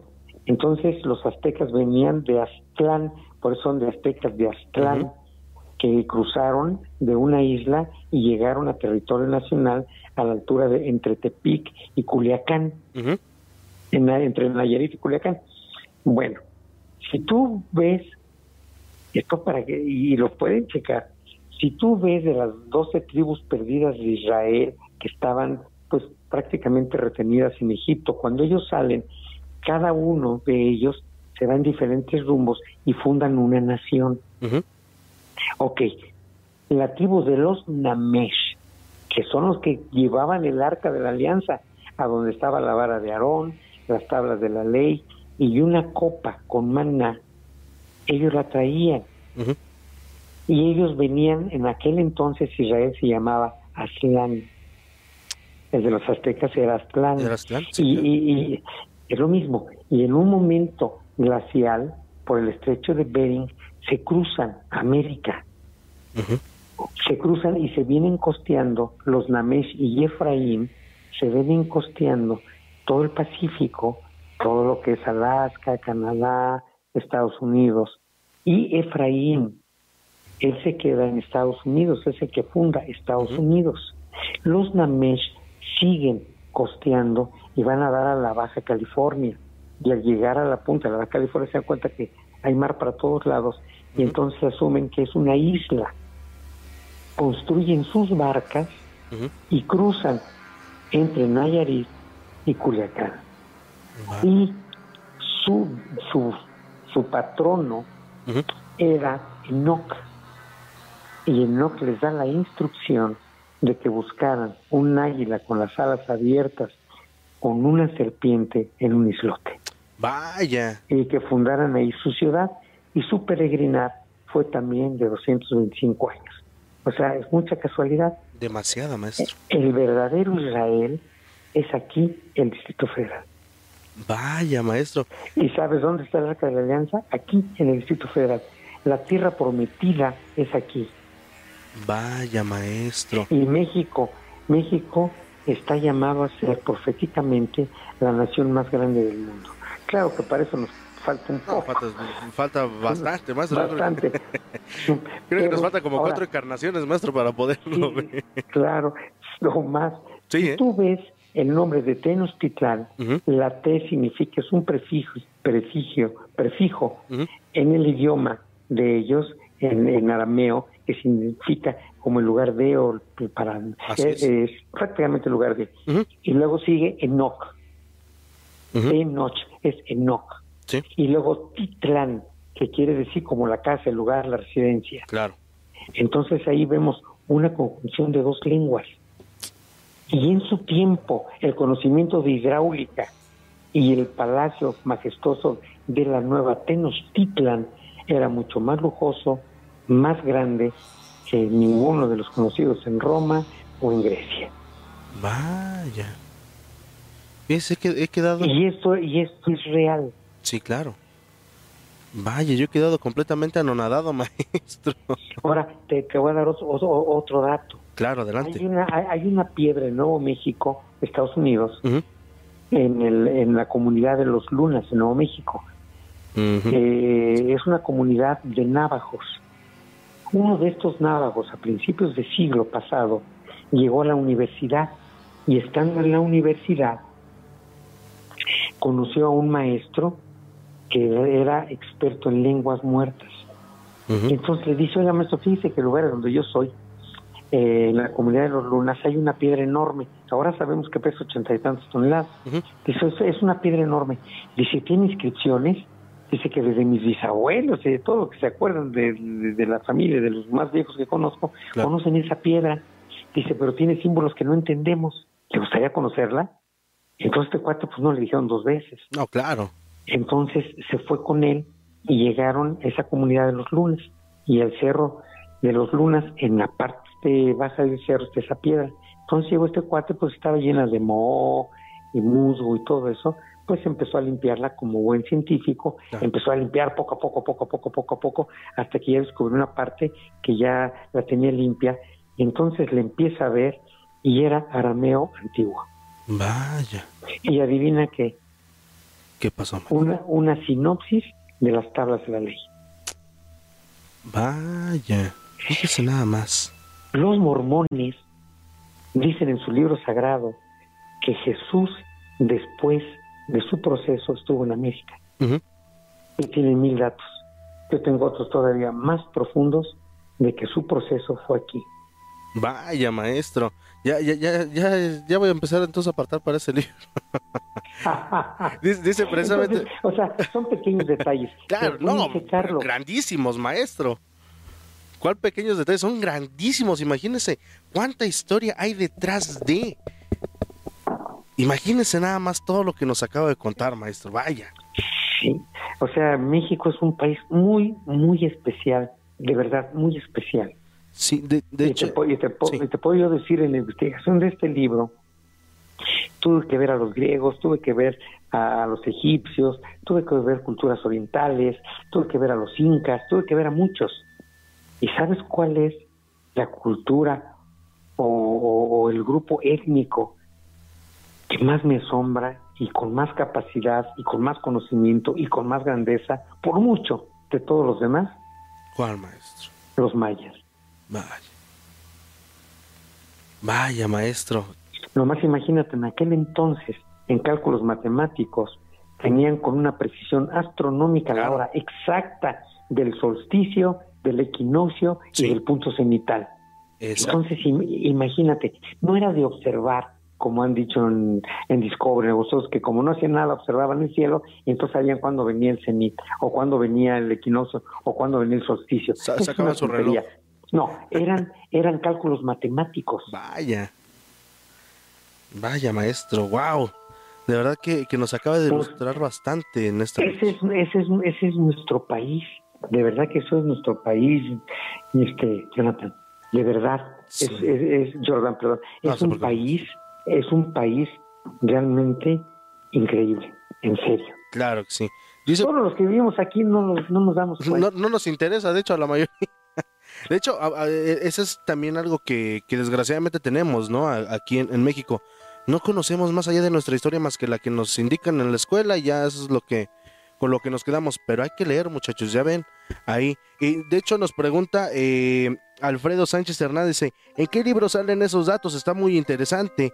Eh, ¿Y cómo se llama el libro del maestro? Si lo podemos repetir. Adelante, maestro.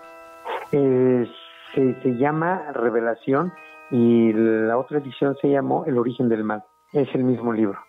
Perfecto. Eh, ¿Lo podemos conseguir en algún lado directamente con usted? Porque incluso yo también ya, ya, ya, ya estoy este, puestísimo, ya estoy aquí checando mi cartera para poder conseguir uno, porque Bueno, es una historia podría riquísima. ser, sí, necesito checar si todavía quedan algunos libros en la tienda de los tecolotitos, este, y yo, yo les avisaría con mucho gusto. Perfecto, maestro. Eh, ya, la, la última pregunta que nos hacen por acá, maestro. Sí, Fue muy sonado eh, cuando fallece el licenciado Juan Ramón Sáenz sí, que su última investigación fue con Josué Velázquez. sí. Para usted, maestro, ¿cree que Josué haya sido el artífice para que el licenciado Juan Ramón Sáenz falleciera? Te voy a decir lo que yo sé. Categóricamente no. Categóricamente no. Se cometieron algunos errores. Eso fue todo. Cuando él tiene la entrevista con Josué, eh, ya él ya tenía eh, algunas molestias que no tenían que ver nada absolutamente con Josué, sí con cosas espirituales, pero no con Josué. Cuando muere Juan Ramón, como a la semana me habla Josué y me dice, oye, fíjate que yo tengo miedo, dice, porque mucha gente que quería mucho al licenciado creen que yo le hice algo. Claro, Dice, yo, yo no le hice nada. claro. Eh, incluso después de eso tuvimos a Josué en cabina, ahí en Radio Fórmula, en, en dos ocasiones más. Sí, sí, sí, claro. y, y te puedo decir que Josué, pues él anda en su rollo, ¿no? Él anda ahí con los, con los, este, chamucos dándole duro a la hilacha. Sí. Pero pues ahí eso ya es elección de él, ¿no? Sí, precisamente es algo igual que nos preguntan y ahorita eh, le, le, le preguntaremos igual, maestro. Sí, pero no, Josué no, no tuvo nada que ver. Pero su, sí hubo implicaciones espirituales, sí las, sí las hubo, sí.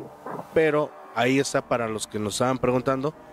Sí hubo algo espiritual, pero no fue precisamente de, de Josué. Y maestro, Categóricamente no. perfecto. Maestro, ¿usted ve bien o mal esto que le voy a platicar? Josué, cuando contacta a- al licenciado Juan Ramón Sáenz y al pastor eh, Guaso, que también en paz descanse, eh, él lo que más pide es salir de todo esto. Él, Sí. obviamente, pues se le practican distintas eh, sesiones de espiritismo, de brujería, de chamanismo, y no se le podía retirar el anillo. Si mal no recuerdo, va a Brasil, que es donde se lo retiran. No sé si fue en Brasil o en Cuba, maestro, corríjame. En Brasil, en Brasil. En Brasil. Ok. Después de esto, pues obviamente uno piensa que ya está liberado. Pero ¿qué opinión tiene usted que ahora precisamente él funda su iglesia satanista y se presenta como tal ya?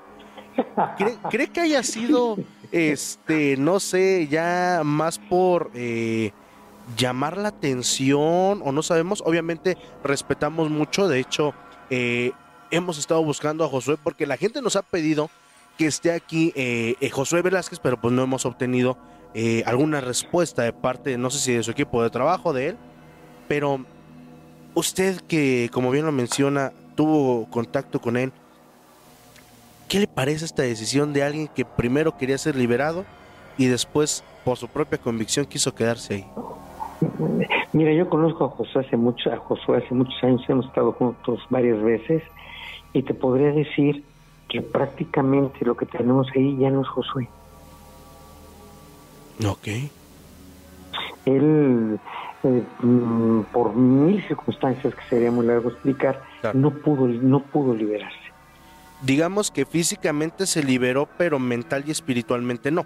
No, eh, no estamos hablando de eso, sino que el quien lo tiene tomado tiene su cuerpo, tiene su alma, el espíritu no, porque eso no se puede, eso Claro. no puede tomar un ser, pero el alma sí, el espíritu sí y el alma sí tiene. Entonces, pues él ha optado pues por irse por el lado que no tiene alternativa de elección, pues por el lado de la oscuridad. Claro. Vaya. Tiene, tiene una página que se llama Casa Grimorio. Sí, exacto. justo por ahí lo, andamos contactando, pero pues no nos contesta don Josué.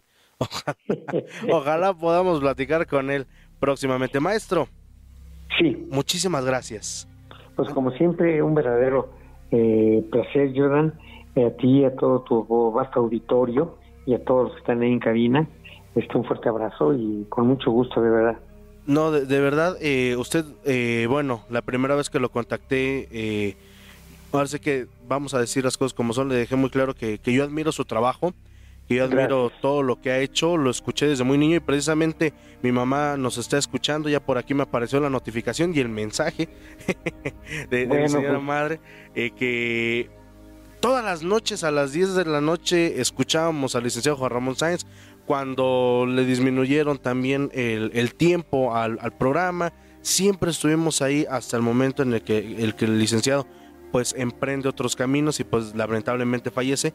Yo se lo he dicho maestro y se lo digo aquí completamente en vivo y no porque sea nuestro invitado, sino al contrario, porque confío en nosotros, porque confío en, en este joven, para algunos inexperto, para otros probablemente loco, pero de verdad le quiero agradecer el tiempo porque nos pasamos muchísimo de lo que le había dicho de al principio cuando lo contacté, pero de verdad que el tiempo se va volando cuando uno disfruta de una plática tan amena y se llena de conocimiento con una persona como usted, maestro. Muchísimas, en verdad, muchísimas gracias a nombre de todo el auditorio y de todos los que hacemos Radio Horror. Bueno, y de mi parte, un saludo muy especial a, a tu mamá, señora madre, un abrazo y pues bueno, pues somos como una familia, todos los peludomaníacos y todo lo que hemos venido siguiendo esto y personas como tú que tienen esa capacidad y que tienen esa fuerza para poder seguir adelante, porque esto es algo, eh, siempre se ha considerado como algo que no es real, pero es, es más real que la misma realidad que tenemos en este plano físico. Claro, maestro.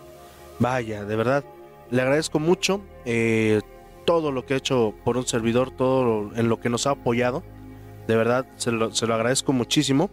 Y pues ojalá que no sea la primera ni la última vez que lo tengamos por aquí en los micrófonos de radio, porque pues bueno, historias y preguntas quedan muchísimas, pero pues también tenemos que dejarlo descansar, maestro. Pues eh, como siempre, un verdadero placer haber estado con ustedes. Un abrazo para ti y todos nuestros queridos amigos que escuchas. Perfecto, maestro. No se me vaya, aguánteme un, unos segunditos, ¿vale? Claro que sí.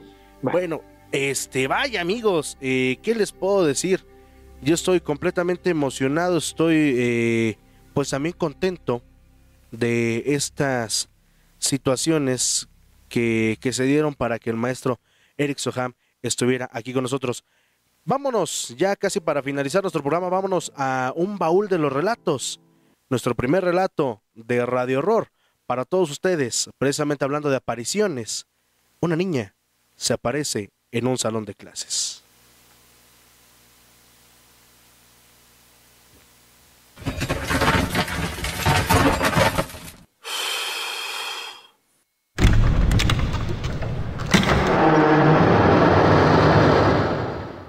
Este es el baúl de los relatos de Radio Horror. Linda era una joven estudiante que asistía a la universidad. Nunca le habían pasado cosas sobrenaturales hasta que llegó a su alma mater. Generación tras generación se había dicho y se había advertido sobre la presencia de un pequeño ser que habitaba en uno de los salones. Bueno, pues una experiencia es la única que he tenido en toda mi vida nunca, nunca había presenciado nada así. O sea, no, siempre había escuchado de personas que escuchaban algo, que veían algo, pero yo, o sea, nunca, nunca me había pasado hasta la universidad. Este, justo fue, puedo decir que hace año y medio. Este, desde que yo entré en el cuarto de fotografías de revelado de blanco y negro, siempre decía que se parecía una niña o un niño. pero sinceramente a mí nunca se me apareció nada. Incluso yo muchas veces me metí a revelar y estaba sola. Y nunca, o sea, yo nunca vi nada para lo normal. Linda, como cualquier otra persona, no le tomó importancia a las advertencias de todos los amigos. Dicen que muchas veces es para jugar una mala broma. Pero, ¿qué sería la sorpresa de Linda cuando, por azares del destino y sobre todo por azares de la educación, le tocaría recibir cátedra en uno de los salones que están cerca de donde se decía aparecía este ser? Eso fue cuando yo en primer semestre. Cuando pasó a que fue a séptimo, me parece, teníamos una materia que justo el aula daba enfrente de, del cuarto de fotos. Teníamos las últimas clases, me parece que eran de 7 a 9, pero para eso ya había cambiado el horario, ya estaba oscuro, y en esa parte nunca había luz. En ese pasillito siempre estaba completamente oscuro. Coincide que todos mis compañeros no entran, más que mi amigo y yo. Entramos a clase, estábamos en las computadoras trabajando y de repente se escuchó una voz, pero no fue una voz muy clara de un niño, o sea, se escuchó como Bolu, el Señor de los Anillos. Sí, claro. Como si estuviera hablando, pero no se escuchaba qué es lo que estaba diciendo. El momento de que habla, a mi amigo y a mí se nos enchina la piel, o sea, nos ponemos como que de nervios. Y el profesor nos dice, por favor díganme qué es su celular. Y nosotros no. Entonces, pues ya inmediatamente apagamos las computadoras, nos salimos, pero para salir de este pasillo teníamos que apagar la luz del aula y no lo queríamos hacer por el miedo que, que había pasado de, de la voz que habíamos escuchado. Después de mucho meditar el salir y el apagar las luces de esa aula, Linda, su amigo y también su profesor decidieron armarse de valor para emprender la huida.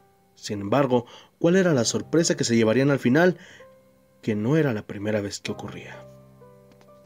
Entonces ya nos armamos de valor, apagamos la luz y ahora sí nos echamos a correr para salir y pues ya nos dijo el profesor que él seguido cuando se quedaba ahí en esa aula solo escuchaba muchas voces o muchos ruidos y que no sinceramente no no había nadie entonces pues ya ahí se quedó no no sabemos qué fue lo que pasó y nos quedamos pensando o sea si fue el niño o la niña por qué hizo esa voz y no se le entendió qué fue lo que dijo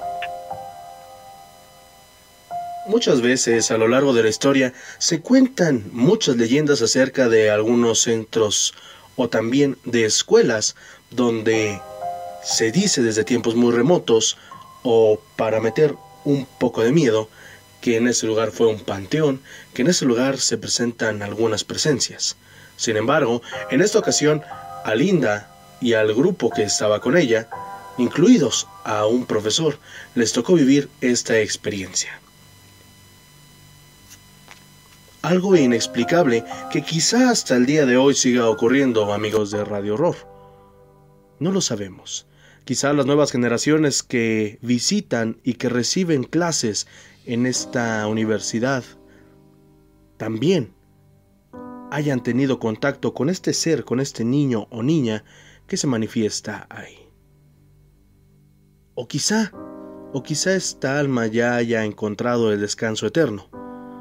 No lo sabremos, pero vaya, que fue una experiencia muy espeluznante.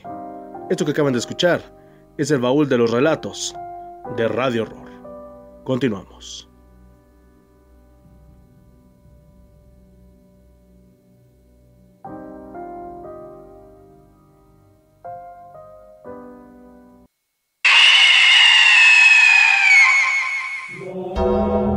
Horóscopos, significado de los sueños, esto y mucho más, aquí en Radio Horror. Envía tu mensaje al 771-115-7455. Queremos escucharte.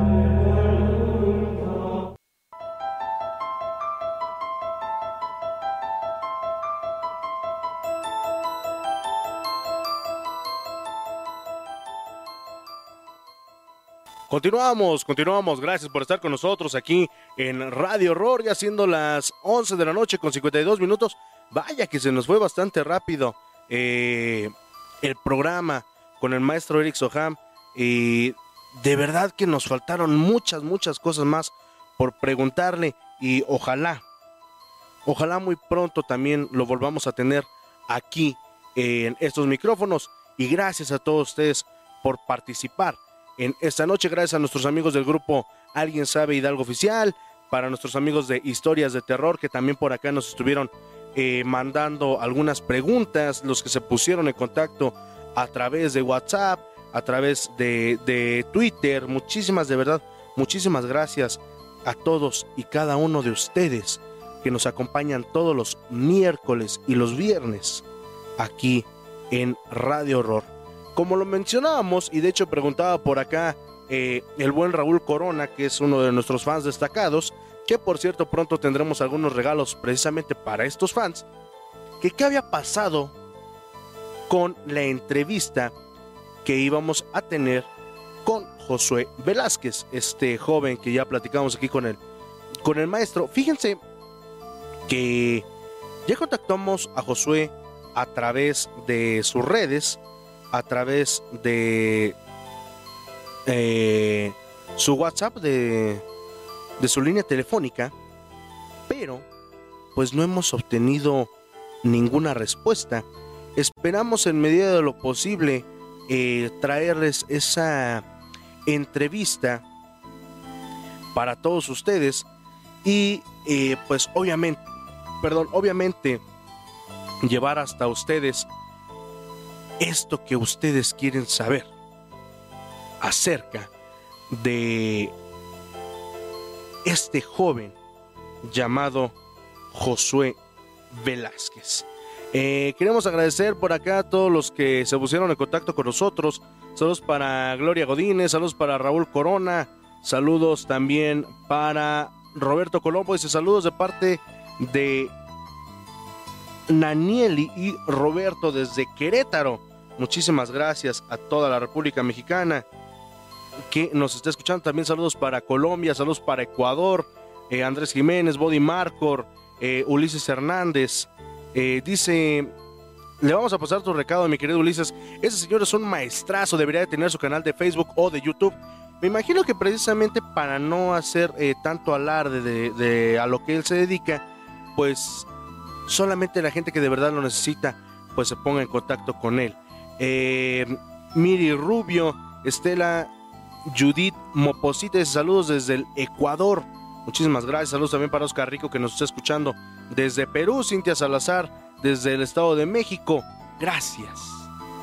Gracias a todos y cada uno de ustedes que nos acompañó en esta noche. Vamos a despedirnos como lo hacemos en todas las transmisiones de Radio Horror con una reflexión. En esta ocasión no tenemos una reflexión de algún poeta, de algún escritor famoso. Al contrario, hace algunos años esta reflexión le fue atribuida al maestro Gabriel García Márquez, que en paz descanse. Tiempo después, el maestro García Márquez dijo que él no había sido el escritor de esta obra. Al contrario, este poema fue escrito por un ventrílocuo. Este ventrílocuo mexicano se hace llamar, o más bien se llama Johnny Welch. Este personaje que por mucho, mucho tiempo ha dedicado su vida a divertir y entretener a toda la gente. Así que esto, queridos amigos. Dice Andrés Jiménez, ¿el programa queda grabado? Claro que sí. Eh, en unos instantes más les decimos. Dice Antonio Hernández, te haces para la oscuridad para que no te veamos. Pues es que aquí precisamente hay que crear este ambiente de, terror. No me veo, me veo. Pero precisamente de eso se trata. Ya pronto vamos a tener una toma más amplia para que podamos tener por aquí alguna veladora, para que podamos tener aquí algo más. Vámonos ya para finalizar este programa, con esta reflexión que se llama, para todos ustedes, La marioneta del maestro, Johnny Welch.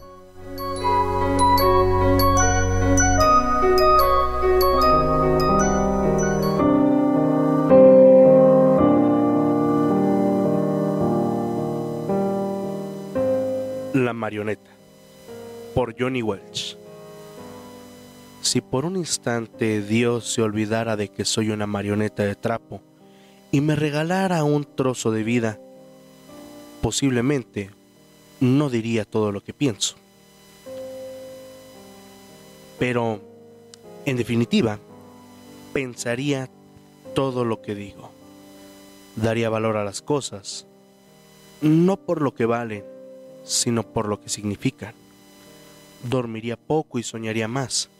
Entiendo que por cada minuto que cerramos los ojos, perdemos 60 segundos de luz. Andaría cuando los demás se detienen, despertaría cuando los demás duermen. Escucharía mientras los demás hablan. Y cómo disfrutaría de un buen helado de chocolate. Si Dios me obsequiara un trozo de vida, vestiría sencillo. Me tiraría de bruces al sol dejando al descubierto no solamente mi cuerpo, sino también mi alma. Dios, si yo tuviera un corazón, escribiría mi odio sobre hielo y esperaría que saliera el sol. Pintaría con un sueño de Van Gogh sobre las estrellas un poema de Benedetti y una canción de Serrat. Sería la serenata que ofrecería a la luna. Regaría con mis lágrimas las rosas para sentir el dolor de sus espinas y el encarnado beso de sus pétalos. Dios mío, si tan solo tuviera un trozo de vida, no dejaría pasar un solo día sin decir a la gente que quiero, que la quiero. Convencería a cada mujer de que ella es mi favorita y viviría enamorado del amor. A los hombres les probaría cuán equivocados están al pensar que dejan de enamorarse cuando envejecen, sin saber que envejecen cuando dejan de enamorarse. A un niño le daría alas, pero dejaría que él solo aprendiese a volar. A los viejos, a mis viejos, les enseñaría que la muerte no llega con la vejez, sino con el olvido. Tantas cosas les he aprendido a ustedes los hombres. Y he aprendido que todo el mundo quiere vivir en la cima de la montaña sin saber que la verdadera felicidad está en la forma de subir la escapada. He aprendido que un recién nacido no aprieta con su puño por primera vez el dedo de su padre, sino que lo tiene atrapado para siempre. He aprendido que un hombre únicamente tiene derecho a mirar a otro hombre hacia abajo cuando ha de ayudarlo a levantarse. Son tantas cosas las que he podido aprender de ustedes, pero finalmente de mucho no habrán de servir, porque cuando me guarden dentro de esa maleta, infelizmente, yo, yo ya estaré muerto.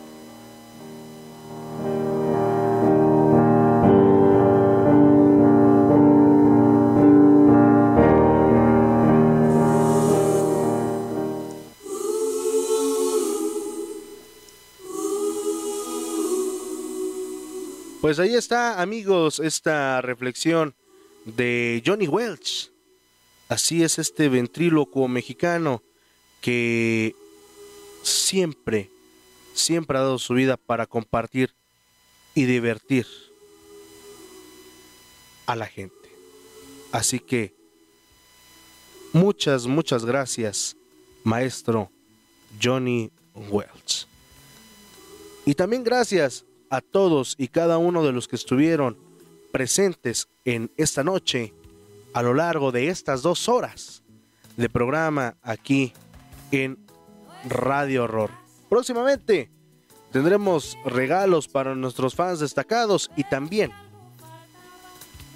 también estaremos preparando más y más programas para todos ustedes. Queda pendiente este programa con Josué Velázquez.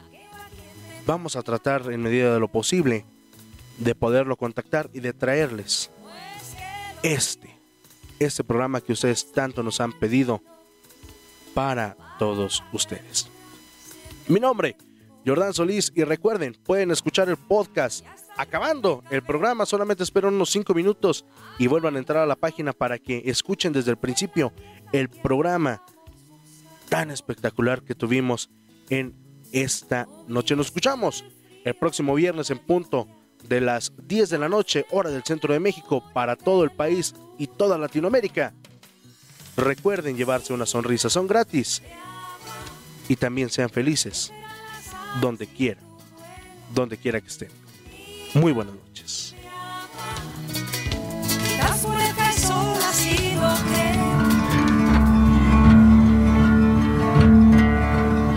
There ain't no